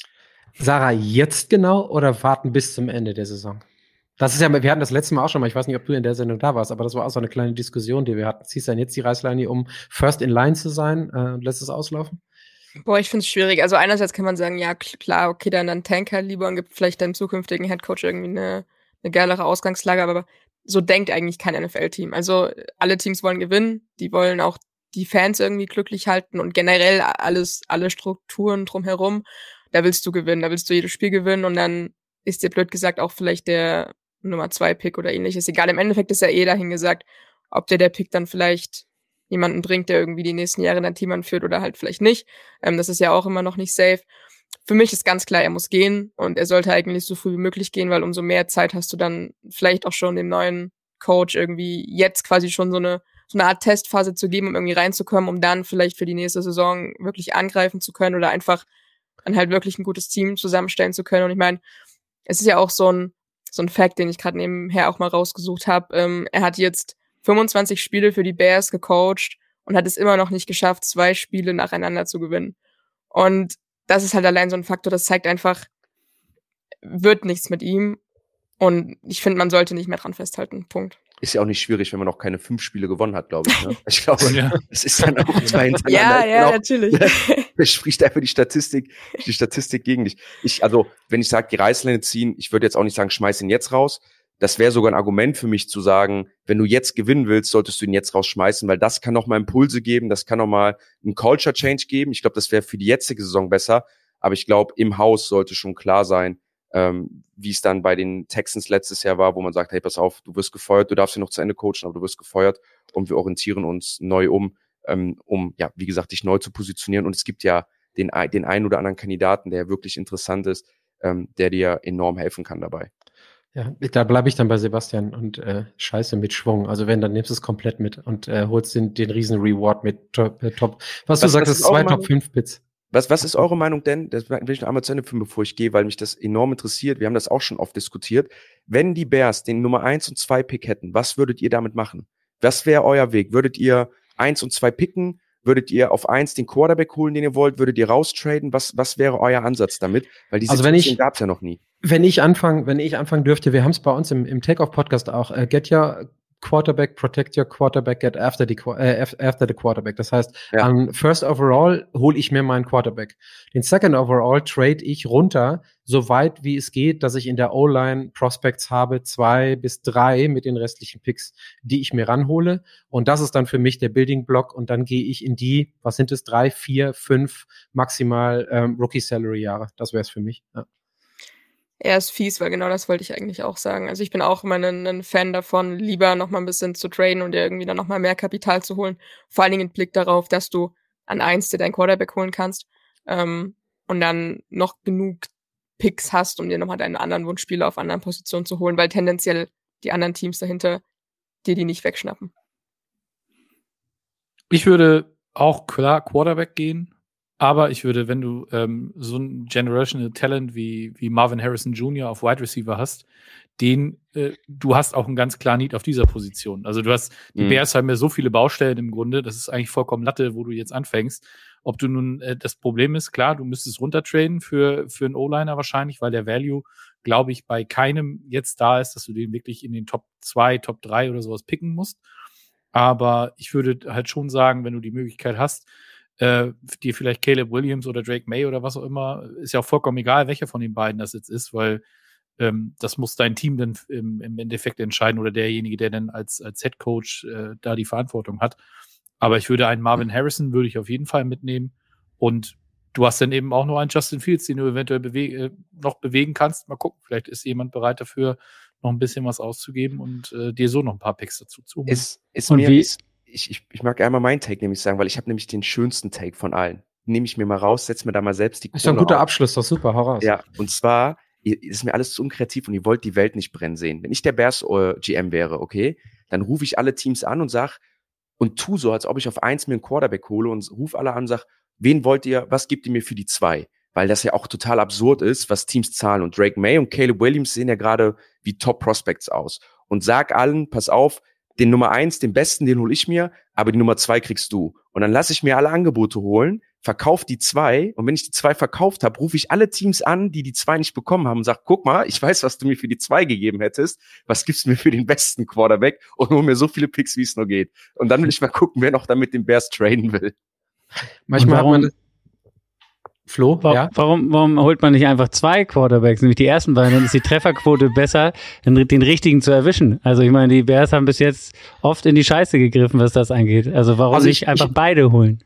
Ich würde das aus Jets Perspektive betrachten, Flo, und zwar folgendes. Wenn du die beiden holst, ist es sicher, dass es keiner von beiden ist. Weil dann ist es der dritte im Bunde bei einer Trefferquote von 35 bis 40 Prozent im Moment. Das ja. ist ziemlich blöd. Dann hast du wenigstens einen Wide Receiver als Generation Talent. Aber das, was Jan gerade sagt, ne, also manchmal glaube ich auch, dass die Giants ihre Fans verdient haben. Also some people just want to see the world burn, haben wir äh, von Batman. Wie gesagt, ich fände ich fänd's lustig. Ich würde einfach gerne diesen Anruf machen, wenn ich zum Beispiel die Giants anrufe oder die Cardinals und ich weiß, die wollen, die hätten mir für Drake May zum Beispiel zwei First Rounder und Second Rounder gegeben oder was auch immer und ich weiß, ich mache den Anruf und die müssen drüber gehen. Und die müssen, die werden mir noch eins drüber geben. Und dann hast du irgendwie als Bears irgendwann mal sechs oder sieben First-Round-Picks und draftest dir dann mal alle O-Liner zum Beispiel einfach im Draft. Wie geil wäre das denn?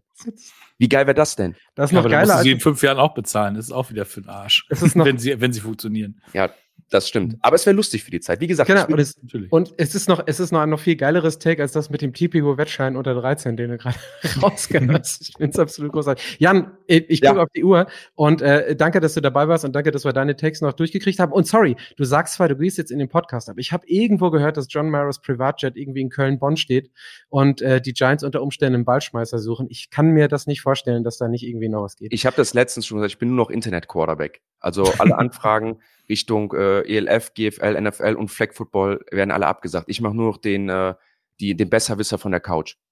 War hat heute gut hier funktioniert. Danke ja. vielmals. Danke euch. Grüß, die, grüß, die anderen, grüß die anderen beiden Experten. Wir hören uns die Tage. Danke, Danke, euch. Auf Wiederhören. Ciao, ciao. ciao, ciao. So, dann machen wir mal zu dritt weiter. Und äh, das wissen die Leute da draußen immer weniger. Wir springen hier eigentlich nicht, sondern halten uns hart an die Struktur. Patrick ist jetzt ein bisschen gesprungen und jetzt darf endlich Sebastian ein bisschen was zu den 49ers sagen. Wir haben ja Remo jetzt leider heute nicht dabei, deswegen können wir richtig gut drüber ähm, hin, ähm, hinwegziehen oder über, über die, äh, ja doch, über die 49ers sogar lästern. Wer es gesehen hat, ich weiß gar nicht, haben wir vorher nicht abgesprochen, Flo, wer es gesehen hat, Remo hat sich dazu hinreißen lassen, heute eine herzzerreißende Graf äh, Grafik auf Twitter zu posten, ähm, weil er, weil er die Miko Ryan so sehr ähm, ähm, ver, vermisst. Und äh, du, Sebastian, hast ähm, folgenschwer unten drunter das Adrian Picture gepostet mit Demiko unten drunter. Und ähm, das Take, was dazu gehört, ist, das Problem bei den 49ers ist gerade nicht ein Brock Purdy, der es nicht schafft, im ersten Drittel der Quarterbacks der Liga zu performen, sondern, guess what, ähm, allen Power Rankings der letzten Wochen zum Trotz, die Defense. Was ist da los in der Defense der 49ers? Ja, ähm, so wie Remo es quasi schon formuliert hat, ähm, die Miko Ryans war dann anscheinend doch jemand, der, der einen größeren Unterschied ausgemacht hat. Also ich man muss ja sagen, am Anfang der Saison sah die 49ers Defense ja trotzdem noch bockstark aus. Ne? Da haben die auch gesagt, ja gut, ist vollkommen egal, wer der jetzt Koordinator ist, ob Salah ist, ob es äh, Demico Ryans ist oder jetzt eben Steve Wilkes, äh, die performen einfach. Aber die performen irgendwie im Moment gerade nicht. Also besonders fällt mir das auf, wenn ich mir die Zahlen von Nick Bosa angucke diese Saison. Letztes Jahr immerhin Defensive Player of the Year geworden. Der hat bisher in den ganzen Spielen drei Sacks geschafft. Gestern den halben, der den dritten voll gemacht hat. Der hat noch nicht keinen Turn, der hat noch keinen Turnover ähm, generiert, also noch keinen Fumble forced. Ähm, das ist halt alles so. Das hat letztes Jahr viel besser funktioniert. Und ich weiß, also ich will jetzt nicht sagen, dass er irgendwie lustlos wirkt oder so, aber das ist nicht mehr so, der hat nicht mehr den, den Poise, nicht mehr den Drive, den er letztes Jahr hatte. Und ähm, dann haben sie natürlich auch noch so einen wie äh, jemand wie Aziz Al-Shair, den, den haben sie abgegeben, der ist jetzt ja in Tennessee. Da freut Sarah sich, sehe ich gerade auch schon im, im Grinsen. Und ähm, das sind halt also irgendwann rächt sich das dann halt, wenn, wenn so eine Spieler dann, dann das Team auch mal verlassen. Man kann es äh, eine Zeit lang kompensieren, aber ähm, dann kommen auch noch so ein paar Verletzungen dazu. Letzte Woche hat Dre Greenlaw gefehlt, der nun, also Greenlaw und, und Fred Warner, die beiden als Inside Linebacker, das ist ja auch absolut oberste Schublade. Und ja, dann haut das halt irgendwann nicht mehr so, so richtig hin. Und ich glaube, die brauchen jetzt ganz, ganz dringend ihre Bye Week, um sich da wieder ein bisschen zu sammeln, neu zu fokussieren und, und eventuell nochmal an der einen oder anderen Schraube zu drehen, um äh, ich sag mal, dem, im, im Endspurt äh, nach der Bye Week nicht irgendwie hinten runterzufallen, weil die Seahawks haben sie jetzt mittlerweile eingeholt in ihrer Division. Das äh, wäre vor drei Wochen für mich noch unvorstellbar gewesen. Aber jetzt, jetzt ist es nun mal so. Sarah, wie sieht's aus? Denkst du, also Bye Week kommt jetzt und dann kommt ein Williams irgendwann zurück, ein Debo Samuel kommt zurück und äh, Purdy hatte ich gerade noch mal angeschlichen. Ich fand den gestern nicht so schlecht wie seine zwei Picks, die da standen, aussahen. Also der erste, okay, der kann immer mal passieren. Der zweite sah wirklich horrific aus. Aber ansonsten sieht Brock Purdy genauso aus, wie ich mir vorstellen kann, dass ein Kyle Shanahan mit einem Brock Purdy rechnet. Ne? Also das ist halt einfach systemisch derjenige, der da ziemlich gut reinpasst. Und ich glaube, da macht sich, wie sagt Remo immer so liebevoll, Shenny auch keine Gedanken darum, ob das nach oben oder nach unten großartige Ausschläge gibt. Aber denkst du, dass wenn die Defense so ein Stück weit weiterhin in Regress ist, dass mit einer Rückkehr von Debo und von Trent Williams da nach der Bye über die Offense kompensiert werden kann und die Niners relevant bleiben? Ich meine, es hilft dir natürlich immer, wenn du einfach eine Offense hast, die allein einfach schon mal eher Zeit vielleicht von der Uhr nimmt und dir irgendwie so ein bisschen Druck rausnimmt, weil sie selbst einfach enorm viel scored.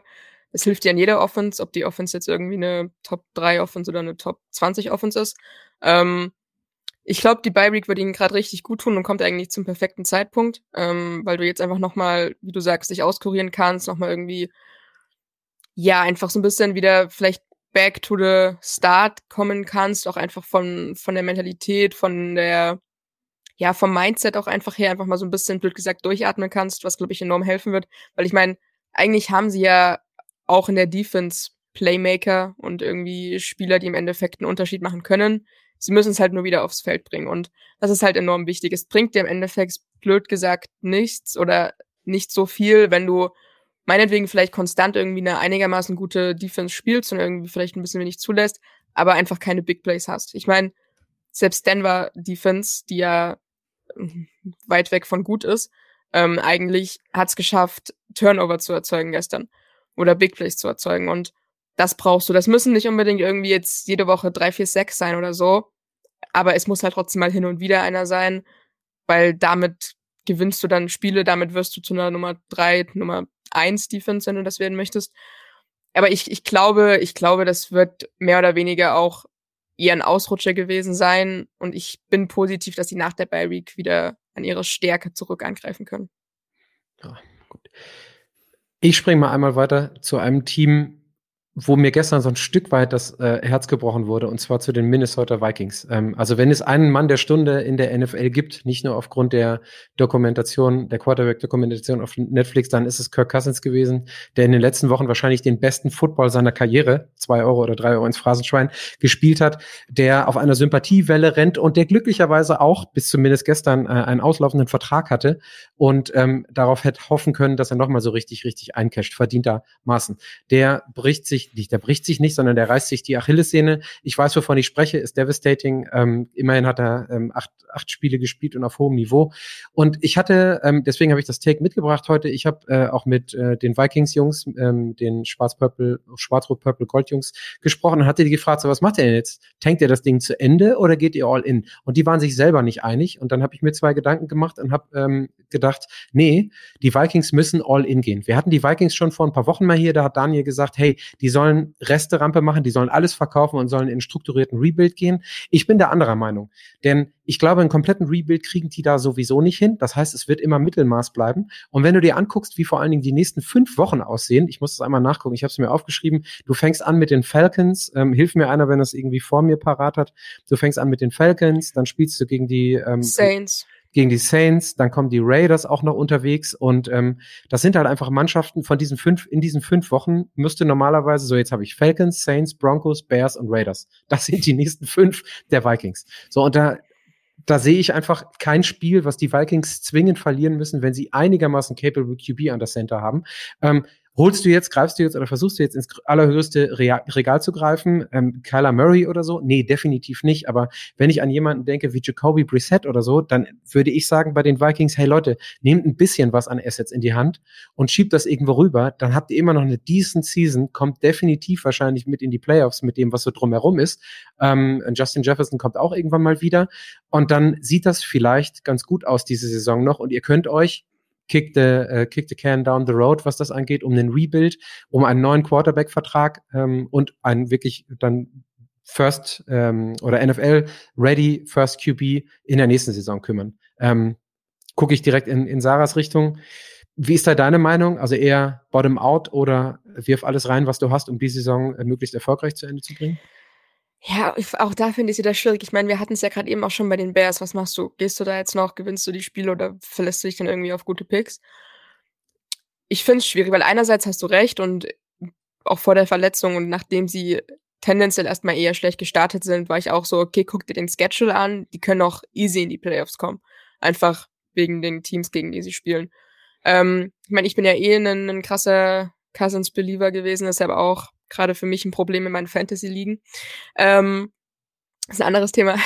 ähm, aber ja, keine Ahnung, ich finde es schwierig. Ich meine, du hast hier und da Quarterbacks, die sind aber alle vielleicht idealerweise mit und mehr auch nicht. Also du kriegst keine aktuellen guten Quarterbacks.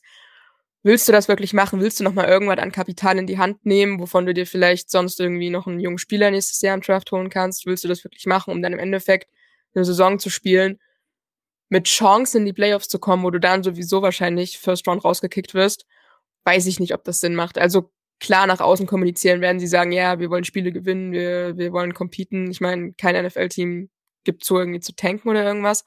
Ich glaube, das werden sie auch nicht in dem Sinne. Ähm, aber ich sehe es nicht, dass sie da jetzt wirklich was in die Hand nehmen, um sich einen Quarterback zu holen und da jetzt nochmal irgendwie anzugreifen, um die Playoffs zu kommen. Sebastian, wie siehst du das? Also, äh, auch wenn man irgendwie aus Perspektive des Coaching-Teams guckt, ich glaube, in Minnesota ist von der Fanbase her und auch von den Ownern niemand böse, wenn die Saison einfach ausgelaufen wird.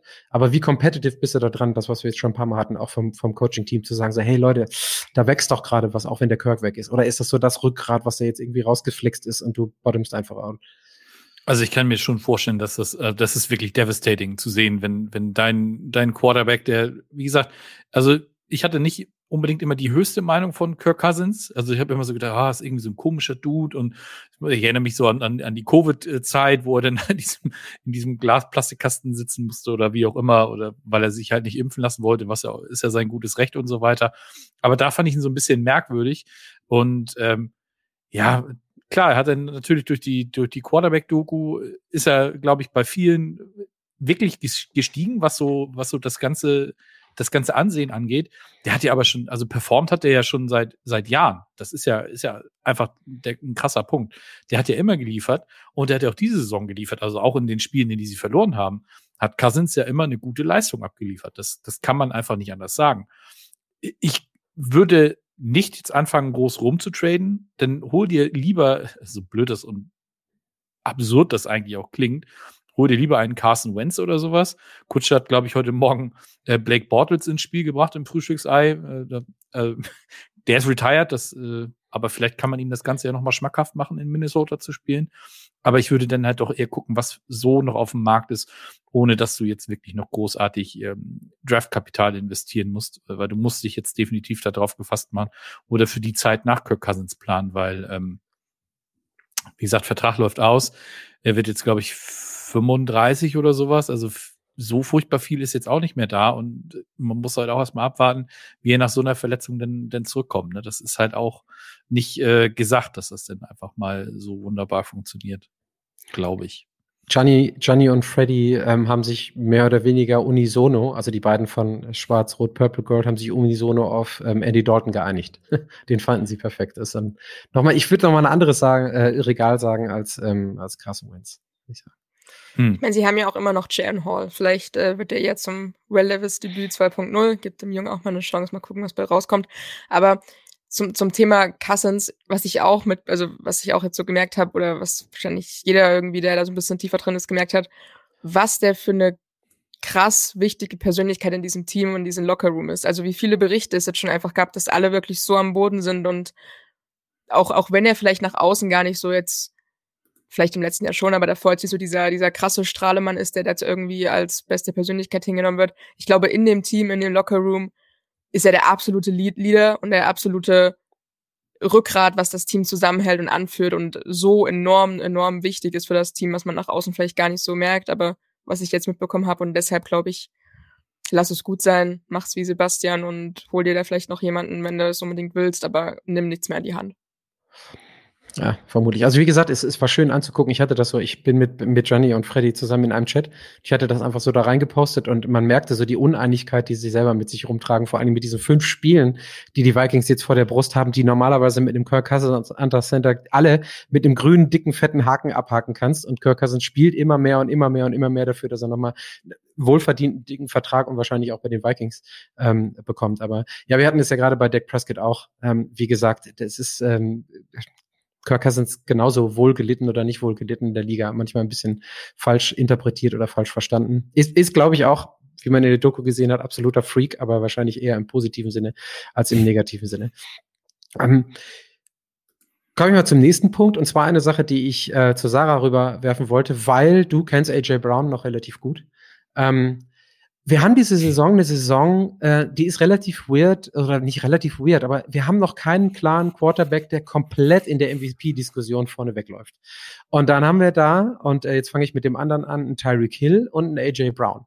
Und wenn wir gestern auch die zwei Catches gucken, die AJ Brown da abgeliefert hat, dann ist das das Beste seit geschnitten Brot, nochmal drei Euro ins Phrasenschwein, was ich seit langem gesehen habe. Gut, dann habe ich gestern ein Jets Giants Spiel gesehen, äh, da war alles geschnitten Brot daneben, aber ähm, AJ Brown vor MVP, gehst du da mit?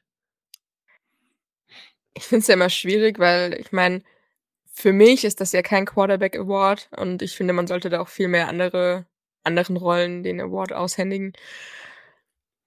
Ich, ich bin mir noch nicht sicher, ob er, also ich meine, klar, er hat krass abgeliefert, er hat doch, ich meine, der, den Rekord, den er gebrochen hat mit äh, sechs aufeinanderfolgenden Spielen, wo er mehr als 125 Yards erzielt hat, ähm, meine, das allein das mal zu schaffen, sagt schon genug.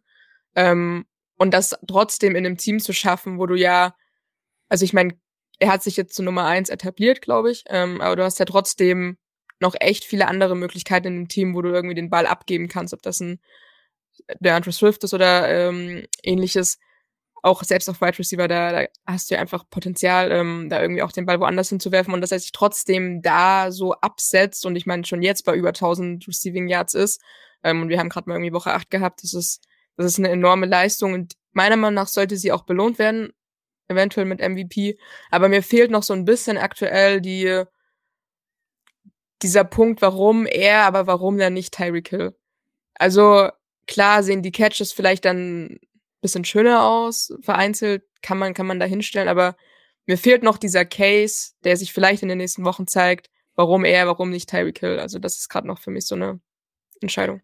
Wäre aber, ähm, damit gehe ich zu Sebastian rüber, wäre aber schon eine geile Sache, wenn man dann am Ende des Tages in dieser Saison wirklich ernsthaft mal über einen Alternativ-MVP redet. Können wir vielleicht Christian McCaffrey, wenn er gesund bleibt und so delivert, auch noch mit reinnehmen. Aber und dann wäre es mir eigentlich fast egal, äh, ob AJ oder Tyreek oder ähm, CMC, weil wir, glaube ich, zu jedem der drei Stand jetzt sagen können, so, wow, absolut ähm, verdient. Also von daher, egal ob Tyreek oder AJ oder CMC, ich glaube, der Liga tut allgemeine Diskussionen mal ganz gut. MVP, das, was du sagst, Sarah, außerhalb der Quarterback-Gilde, oder? Auf jeden Fall. Und ähm, wir hatten vorhin im Chat hatten wir schon die, die Diskussion darüber, ob AJ Brown oder Tyreek Hill ob nun der, der Nummer 1 Receiver der Liga ist. Das, das ist ein Coinflip. Also ganz ehrlich, die sind, das ist ein, ein absolutes Top-Tier, sage ich jetzt mal. Da sind die beiden im Moment unterwegs. Da wäre, wenn er jetzt nicht äh, sich verletzt hätte, ein Justin Jefferson noch mit unterwegs, finde ich. Und dann fällt das dann auch schon so langsam so ein bisschen ab. Also, ne, die sind für mich die, die oberste Schublade und wenn das einer von, also die, dieser eine Catch von, von AJ Brown gestern zum Touchdown, als ich, die, ich habe sowas Absurdes, ohne Witz. Und da musste ich auch wieder an dich denken, Sarah. Ich glaube, dass äh, das hat wehgetan, oder? Wenn man das so sieht, weil äh, theoretisch hätte man ja weh. bezahlen können. Mhm, mhm. Ja, aber ich meine, nicht umsonst hat ein GM seine GM-Stelle verloren. Lass das, es dabei. Äh, ja, das stimmt wohl. Von ja, hinten, von hinten mit einer Blutgrätsche ohne Chance auf den Ball einfach umgeflext. Super, Sarah. Ja. Richtig guter ja. Move genau. Nee, aber das ist halt so, also ganz ehrlich, die, dieses Jahr wäre die Zeit tatsächlich, wo es, äh, also es sei denn, jetzt dreht noch in der zweiten Saisonhälfte ein Quarterback komplett durch. Das kann natürlich auch noch passieren, da braucht man uns auch nichts vormachen. Wenn das so sein sollte, dann wird derjenige auch MVP werden. Aber du hast es schon gesagt, Patrick, auch ein CMC gehört in die Diskussion mit rein. 17 Spiele in Folge mit einem Touchdown. Äh, das ist einfach, das ist einfach unwirklich. Und gerade wenn CMC auch mal wirklich fit bleibt und wirklich bis zum Ende der Saison so durchziehen kann, dann ist das auch ein legitimate Case. Und wenn, wenn wir jetzt einen 2000 Yard Receiver kriegen dieses Jahr, dann, Gerne zwei, ne? Und dann wählen ja, wir aus. unbedingt, ne? Ja. Und dann kannst du würfeln, wer, wer MVP und wer Offensive Player of the Year wird. Dann ist ja, das halt mal. Ich glaube, sind am Ende des Tages dann beide froh und gehen zusammen vor die Presse und äh, halten, halten die Dinger. Oder es werden Co-MVPs. Gab's, gab's das? Äh, gab's, Gibt's das? Ich, mit, gab's, glaube ich, mal mit, äh, war Peyton Manning nicht irgendwann mal Co-MVP mit, mit irgendwem anders noch zusammen? Mit Tom Brady? nee, Quatsch. Nee, das war aber, ich meine, dass das Peyton Manning mal mit irgendjemand anders zusammen, also nicht alleinige MVP geworden Müssten dann, glaube ich, aber, so wie bei diesen Dingen die Regeln sind, müssten dann aber beide wahrscheinlich auch explizit zustimmen, dass es für sie okay wäre, ein Co-MVP zu haben oder zu sein. Ne? Ich glaube, bei solchen Dingen ist es doch so, oder? Ja, gut. Ich glaube, damals war das aber vom Voting. Sarah, quatsch ein einfach dazwischen, ist egal. Steve McNair. Genau. Und Peyton Manning.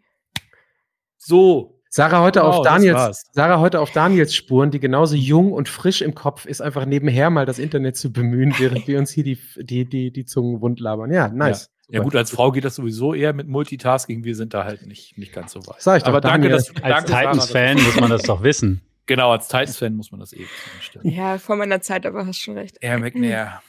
Gibt's die Titans schon so lange? Entschuldigung.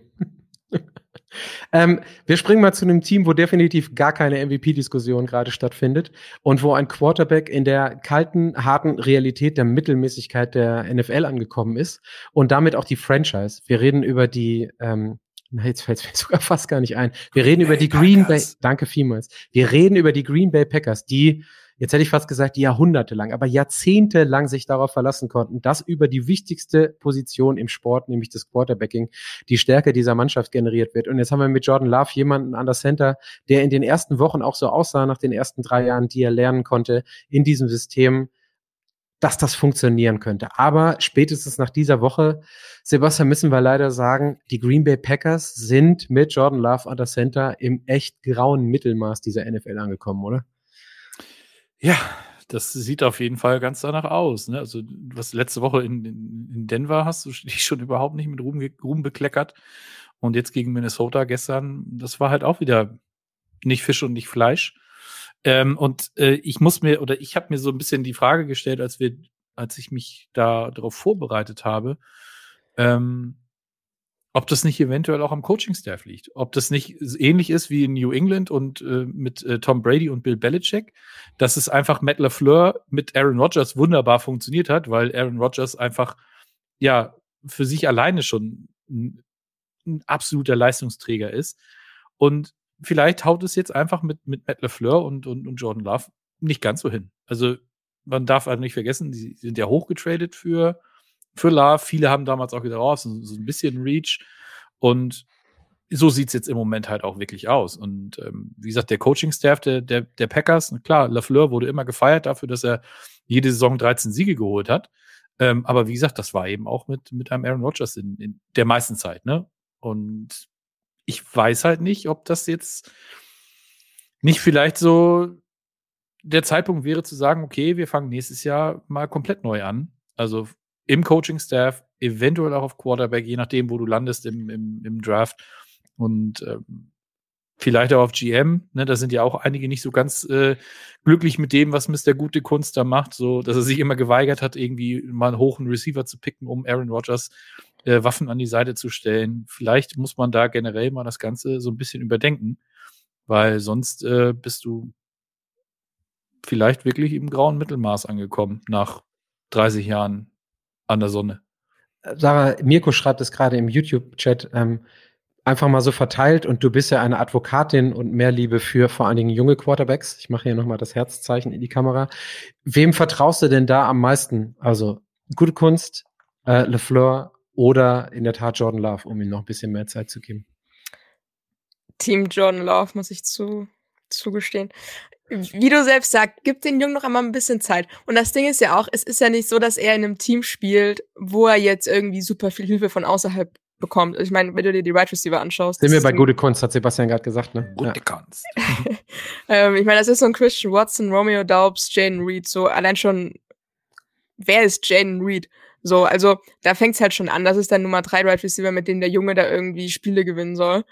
Ähm, und dann wird's, glaube ich, schwierig. Also ich meine, er sieht ja nicht komplett unterirdisch aus. Ich meine, du siehst ja immer wieder irgendwie Momente und auch immer wieder, also so diese, diese Baseline, sage ich mal, die hat er ja eigentlich, meiner Meinung nach. Ähm, und wenn du dem irgendwie noch ein bisschen Zeit gibst, vielleicht dann einen, guten Coaching-Stuff, was sicher auch irgendwie mit reinzählt, aber auch dann irgendwie den Support in der Offense, was Anspielstationen angeht, dann kann das, glaube ich, schon das werden. Ähm, ich finde es einfach jetzt noch zu früh, um ihn jetzt noch abzu, also jetzt schon abzuhaken. Ich meine, weiß ich, ich, ist auch schwierig zu sagen, ob du dann den Quarterback holst dir nächstes Jahr, aber ich meine, du hast da echt einige gute. Ähm, auch abseits von irgendwie Pick 3, Pick 4, Pick 5, auch danach kriegst du noch Starting Quarterbacks, die das Potenzial haben, irgendwie gut zu sein. Ja, deshalb, ich glaube, ich würde auf jeden Fall weiter mit ihm gehen und ihn irgendwie auch das Vertrauen geben und die Qualitäten hat er meiner Meinung nach, um dann noch ein bisschen zu bestehen.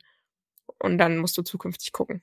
Problem, glaube ich, ist immer, das wird immer wieder gesagt und ist wahrscheinlich auch zum Teil oder größtenteils richtig, ein neues Regime in Anführungsstrichen aus GM und Coaching zu einem Quarterback, der nicht von diesem Regime gedraftet wurde, ist per se schon immer irgendwie so ein kleiner, äh, so ein kleiner Splint in der Haut, äh, so ein kleiner Splitter. Also muss nicht schief gehen.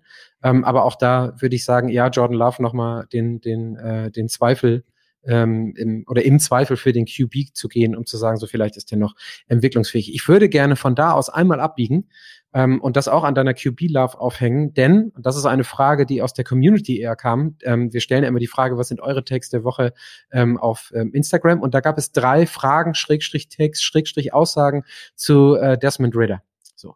Und äh, das war ja ziemlich tragisch. Sebastian und ich schrieben auch therapeutisch darüber während des Spiels. Und ich frage dich jetzt aber nochmal als, ähm, wie gesagt, Quarterback-Advokatin, Sarah, gibt es Gründe für Desmond Ritter? Weil, ja, es gibt das Statement, er ist der Starter und er sollte mal rausgenommen werden, aber gibt es einen Case oder gibt es keinen Case für Desmond? Ja, auch das ist halt wieder so eine Sache, ne? Der Junge hat jetzt irgendwie acht Spiele gespielt und da nicht mal irgendwie komplett, weil er mit einer Gehirnerschütterung ausgewechselt werden musste. Also ich kann es verstehen, wenn man von ihnen, wenn man sich umentscheidet nach der Saison und dann vielleicht auf einen anderen Quarterback wechselt, ähm, weil du merkst schon, er hat seine Probleme und er bekommt irgendwie nicht hin, die, die Bälle anzubringen, obwohl er ja eigentlich drumherum ein relativ solides Team hat, also gerade auch in der Offense. Ähm, ist jetzt nicht so wie bei wie bei Jordan Love, wo du Nummer drei Wide Receiver schon gar nicht mehr kennst oder so, mal blöd gesagt. Ähm, also da hat es auf jeden Fall Potenzial, mehr draus zu machen, als er aktuell macht. Ähm, deshalb, für mich kann man einen Haken an Desmond Ritter setzen, würde ich jetzt mal sagen. Ähm, aber nicht diese Saison. Also nicht unbedingt, weil ich nicht sage, dass man ihn abhaken sollte, sondern einfach, was sind die Alternativen? Also ich meine, wenn du ihn nicht willst, dann, dann geh halt mit Heinecke dahinter. Den kannst du da auch noch spielen lassen. Ähm, der kann das grundsolide machen, wird jetzt nicht in die Playoffs kommen, aber auch da ist wieder der Faktor, was willst du in den Playoffs mit den beiden Quarterbacks oder den anderen Quarterbacks, die du vielleicht irgendwie auf dem Markt bekommen kannst oder als Free Agent. Da sehe ich aktuell keinen, der dir das Team irgendwie in den Super Bowl bringt. Ja. Sebastian ähm, Heinecke hätte ich dir jetzt nochmal rübergeschrieben. Kennst du, magst du? Und ich glaube, du hast in den letzten Wochen schon gesagt, lass den Jungen doch mal spielen. Der hat äh, schon mal bewiesen, dass er ein Stück weit NFL-ready ist. Was ja im Jahr 2023 nicht für jeden Quarterback scheinbar gelten muss, spreche ich aus Erfahrung, aber der bringt schon zumindest ein bisschen Readiness mit. Ja, äh, das ist ganz klar der Fall. Also ich fand, sie sahen auch gestern, als äh, Heineke reinkam, sahen sie auch besser mit ihm aus. Was ich ganz interessant fand, ähm, war das Statement, was Arthur Smith abgegeben hat. Er möchte sich heute noch nicht auf den Quarterback festlegen. Da möchte er Mittwoch drüber sprechen und das ist, finde ich, so ein Zeichen davon oder dafür, dass es äh, Zeit oder dass der Quarterback jetzt gewechselt wird. Also wenn, wenn er der Meinung wäre, dass, dass Desmond Ritter noch seine Nummer eins ist, dann hätte er heute gesagt, Desmond Ritter spielt am Sonntag. Das ist vollkommen klar. Ne, genauso wie es, äh, wie es Eberflus jetzt gesagt hat, Tyser äh, Bagent spielt, weil, ähm, weil äh, Justin Fields immer noch raus ist, verletzt. Ähm, er hätte dieses Statement bringen können. Und ähm, ich, es ist die NFC South. Die, du stehst mit 4-4 noch oben in der Division. Das heißt, ob du nun willst oder nicht, wenn du jetzt dich nicht komplett äh, auf den Rücken legst und, und, und äh, ich sag mal, die, die Arme von dir und Beine von dir streckst und sagst, nee, wir wollen nicht, dann kommst du auch in die Playoffs als Division-Gewinner mit 9, 8, 8, 9, wie auch immer. Es ist vollkommen egal. Und auch wenn du vielleicht nicht viel reißt, aber Playoffs sind Playoffs. Ne? Und passieren kann da immer viel, vor allen Dingen, wenn du ein Heimspiel hast. Und ich glaube halt wirklich, dass Taylor Heineke derjenige ist, der dir so ein Spiel eher gewinnen kann, als es ein Desmond Ritter ist. Letzte Woche Desmond Ritter mit seinen drei Fumbles da, mit den zwei innerhalb, inside the five. Das ist halt, uh, da, da, da schüttelt sich's mir. Das ist, ist ganz einfach so. Und da kann ich, ich kann natürlich verstehen, dass, dass ein Arthur Smith seinen, seinen jungen Quarterback nicht, nicht demontieren will oder sowas. Aber ich sag mal, du willst, du willst bist in der Liga, um, um zu gewinnen. Du willst gewinnen. Und ich glaube ganz einfach, dass Heineke dir mehr Chancen gibt zu gewinnen, als es Desmond Ritter tut. Vor allen Dingen in der NFC South. Ne? Also irgendeiner muss ja auch aus da, hast du gerade gesagt, aus dieser ja. Division in die Playoffs und äh, im Zweifel sogar mit dem Heimspiel, wo man noch mal ein bisschen Geld mit verdienen kann. Hm. So, dann kommen wir und ähm, ich glaube, das wird dann das Segment, wo deine Cap, Sarah, so ein Stück weit vielleicht nochmal in, in, den, in den Mittelpunkt äh, gerückt wird heute. Wir kommen zum König der Woche. Und in dem Zuge sage ich ganz, Endlich. sage Endlich. ich ganz selbstbewusst, ja, du hast mich auch nicht äh, bipolar, Entschuldigung, bi äh, du hast mich auch nicht bilateral angeschrieben über WhatsApp, dass ich es wieder vergessen habe. Entweder sage ich Danke zu Tessa oder ich sage Danke an Köpi. Beides kriege ich bisher noch nicht hin, das dauert vielleicht noch sechs Monate. Äh, ein Sham ähm, und vielen Dank an Köpi. Prost, Freunde. Und dann, danke, Sebastian. Ähm, dann kommen wir, dann kommen wir mal zum König der Woche. Und ich wollte einleiten, ich hau sie jetzt alle dreimal raus. Wir haben mit reingenommen CD Lamb, Kevin Thibodeau und Will Levis. Und ich glaube, wir haben eine Person dabei, ähm, die kann am besten direkt mal anfangen mit äh, dem Case für Will Levis. Bitte. Ja, also wenn wir uns mal anschauen, okay, nein. Ähm, also ja, also was der Junge abgerissen hat, das war, also das habe, glaube ich, keiner erwartet irgendwie an diesem Tag. Ähm, auch kein Titans Die Hard Fan oder ich. Und ich meine, man, man muss ja sagen, ich habe auch beim Draft ehrlicherweise nicht so viel von ihm erwartet. Also ich fand es grundsätzlich mal gut. Ich fand, er hat Potenzial gehabt, was er jetzt auch mehr als gezeigt hat. Also gerade was sein starker Arm angeht, was seine Sicherheit in der Pocket angeht, fand ich beeindruckend. Vor allem, wenn du dann als Titans-Fan oder irgendwie als Zuschauer, Zuschauerin gewohnt bist, wie dann so ein Malik Willis vielleicht agiert in dieser Offense oder in dieser Pocket, was ja Weltenunterschied gefühlt ist. Ähm, deshalb absolut grandios, dass wir oder dass die Titans letztendlich einen Quarterback haben, der einen Arm hat und auch weit werfen kann und das auch mit Kraft und Genauigkeit, das fand ich beeindruckend. Ähm, und wenn man rein auf das Quarterback-Rating schaut, gab es bis jetzt kein Quarterback, was sein NFL-Debüt angeht, der ein besseres Quarterback-Rating hat. Also das schon mal absolut grandios. Also keiner ist quasi so gut gestartet wie Will Levis gestern. Ähm, ja, und auch wenn man sich allein dieses Titans-Universum anschaut, ähm, ich glaube, ich weiß nicht, ich glaube, es gab bisher noch kein Spiel ähm, seit seit einigen Jahren, in dem wir vier Passing Touchdowns hatten. Also allein allein das schon einfach so rumzudrehen, auf einmal nicht so run heavy zu sein, das ist, glaube ich, Case für sich, wenn man sich die Titans anschaut. Ja, und vor allen Dingen, vor allen Dingen auch Pässe und Passing Touchdowns, die den Namen wirklich verdienen. Ne? Also es ist ja, jetzt ja. nicht so wie ein gewisser Zach Wilson gestern, der vier Yards äh, zu Brees Hall dumpt und dann die 50 Yards gut geschrieben kriegt für den Touchdown, weil Brees Hall die restlichen 45 läuft. Das waren ja echt richtige, richtige Bomben. Ich schiel mal einmal so zu Sebastian rüber und sage, sollen wir noch irgendwelche Cases für Lamp und Thibodeau machen oder sollen wir, sollen wir in Richtung Will Levis tendieren? Also ich finde, er kann sich den Kaffee mit Mayo, weiß nicht, kann er sich, stellt er sich den kalt oder was macht er damit? Ähm, also er hat ihn sich auf jeden Fall verdient, muss man ganz ehrlich sagen. Also Thibodeau hätte ich, also die Giants haben halt verloren, ne? Das, damit ist er für mich per se schon mal raus.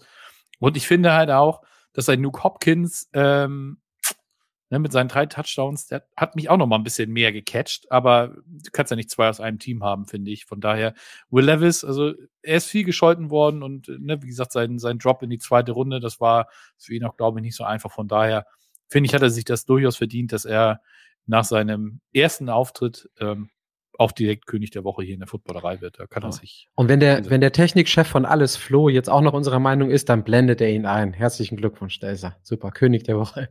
Ähm, Will Levis. Dann kommen wir mit diesem Bild und diesen Worten jetzt allmählich zum Ende dieser Sendung. Ich freue mich, sagen zu dürfen, dass in dieser Runde und auch hoffentlich in einer größeren Runde wir uns spätestens alle ab Anfang des beginnenden Wochenendes sehen. Also Sarah, wir sehen uns, Sebastian, wir sehen uns sowieso öfter, Flo, wir sehen uns. Viele andere Leute werden da sein, ähm, die wir sehen und die uns sehen können und die wir auch sehen wollen. Und ähm, es macht mir besonders Freude zu sagen, nächsten Montag sitzen ja, wahrscheinlich in gewohnter Runde mit Daniel, mit Remo, mit Sebastian und mir und mit den Technikleuten dabei und hoffentlich mit ein paar Leuten, die am Montagabend von euch darauf Lust haben, in einer Live-Umgebung, die dann für die nächsten fünf Tage auch danach noch die Location sein wird, wo wir den Podcast aufnehmen. Ähm, Sarah fragt gerade, ähm, ob wir Tickets verlosen wollen noch. Ja, ich hatte das am Anfang so ein Stück weit ähm, vergessen. Ähm, Flo hatte hm. mir das auch nochmal mitgegeben. Wir verlosen Tickets einmal. Und ähm, ich mache jetzt nicht allzu viel Werbung. Es gibt eine Watch Party am Sonntag. Äh, da werde ich auch ein Stück weit beteiligt sein. Ich werde ein Mikro halten dürfen und äh, alle dürfen sich hinterher beschweren, was ich da wieder reinquatsche. Danke, Sarah. Und ähm, es gibt eine Veranstaltung von den Chiefs, für die es gibt, gibt es auch noch, ähm, Gruß an Daniel und Co., auch noch Tickets, die wir verlosen. All das wird kommen im Laufe der Woche über unsere Instagram- und Social-Media-Kanäle. Ähm, das heißt, bitte Augen auf und Ohren auf, weil ähm, für all die, die kein Ticket bekommen haben, es gibt zumindest ein paar Partys, die drumherum noch laufen, wo man Football gucken kann, sich mit Leuten, die auch Football gucken und konsumieren wollen, angucken ähm, ähm oder connecten kann. Und das läuft alles im, im Laufe im Laufe der Woche die wir jetzt, äh, die jetzt kommt und äh, wo wir es dann ankündigen. Danke für die Erinnerung, Sarah. Ansonsten ähm, nochmal der Aufruf an euch, ähm, schreibt uns persönlich, schreibt uns über den Footballerei-Kanal, wenn ihr uns sehen wollt, wenn ihr uns treffen wollt, wenn ihr Fragen habt. Ich behaupte einfach mal, wir antworten relativ schnell und vor allen Dingen spätestens, wenn wir ab Donnerstag, Freitag vor Ort sind, sind wir auch nah dran, um euch dann wirklich zu treffen und ums, um, um, und um uns mit euch auszutauschen. Ansonsten danke an Jan nochmal, der etwas eher gehen musste. Danke an Sarah, mittlerweile ein äh, immer noch gern gesehener und äh, sehr häufiger Gast. Danke vielmals ähm, mit Will Levis, König der Woche und äh, Kappe hier ähm, gut vertreten diese Woche. Gehört fast schon äh, zum Stamm, ne? Das ist ja wie wenn du jemanden dreimal aus dem Practice Squad hochziehst, dann hast du den, hast du den fest drin. Äh, genau. Sarah ist jetzt, glaube ich, das dritte Mal auf jeden Fall dabei gewesen. Also, Mindestens. Ja. Kommst du schwer wieder weg hier. Ist okay. Wir zahlen, wir zahlen halt leider nicht so gut wie, wie das, äh, wie das NFL-Team, wo du dann irgendwie normal gerostet wird. Und ja, technisch ist es halt einfach ein Problem. Vier dieser Kachel auf YouTube kriegen die Techniker noch hin, ansonsten ist es so drei, zwei, dann beschweren die sich immer, es geht auch nicht. Nein, äh, danke, dass du dabei warst, Sarah, und ich freue mich, dass wir uns am nächsten Wochenende endlich mal wieder so sehen. Und dann danke an euch alle da draußen äh, bei YouTube und bei Twitch und äh, diejenigen, die uns im Podcast gehört haben. Ähm, ich hoffe, ihr freut euch genauso auf das äh, kommende Wochenende mit einem super Knallerspiel zwischen den Chiefs und den Dolphins. Und danach gibt's noch äh, am 12. das Spiel der Colts gegen die Patriots. Wir sehen uns und wir hören uns einen wunderschönen Abend zusammen und bis die Tage. Danke euch. Ciao, ciao.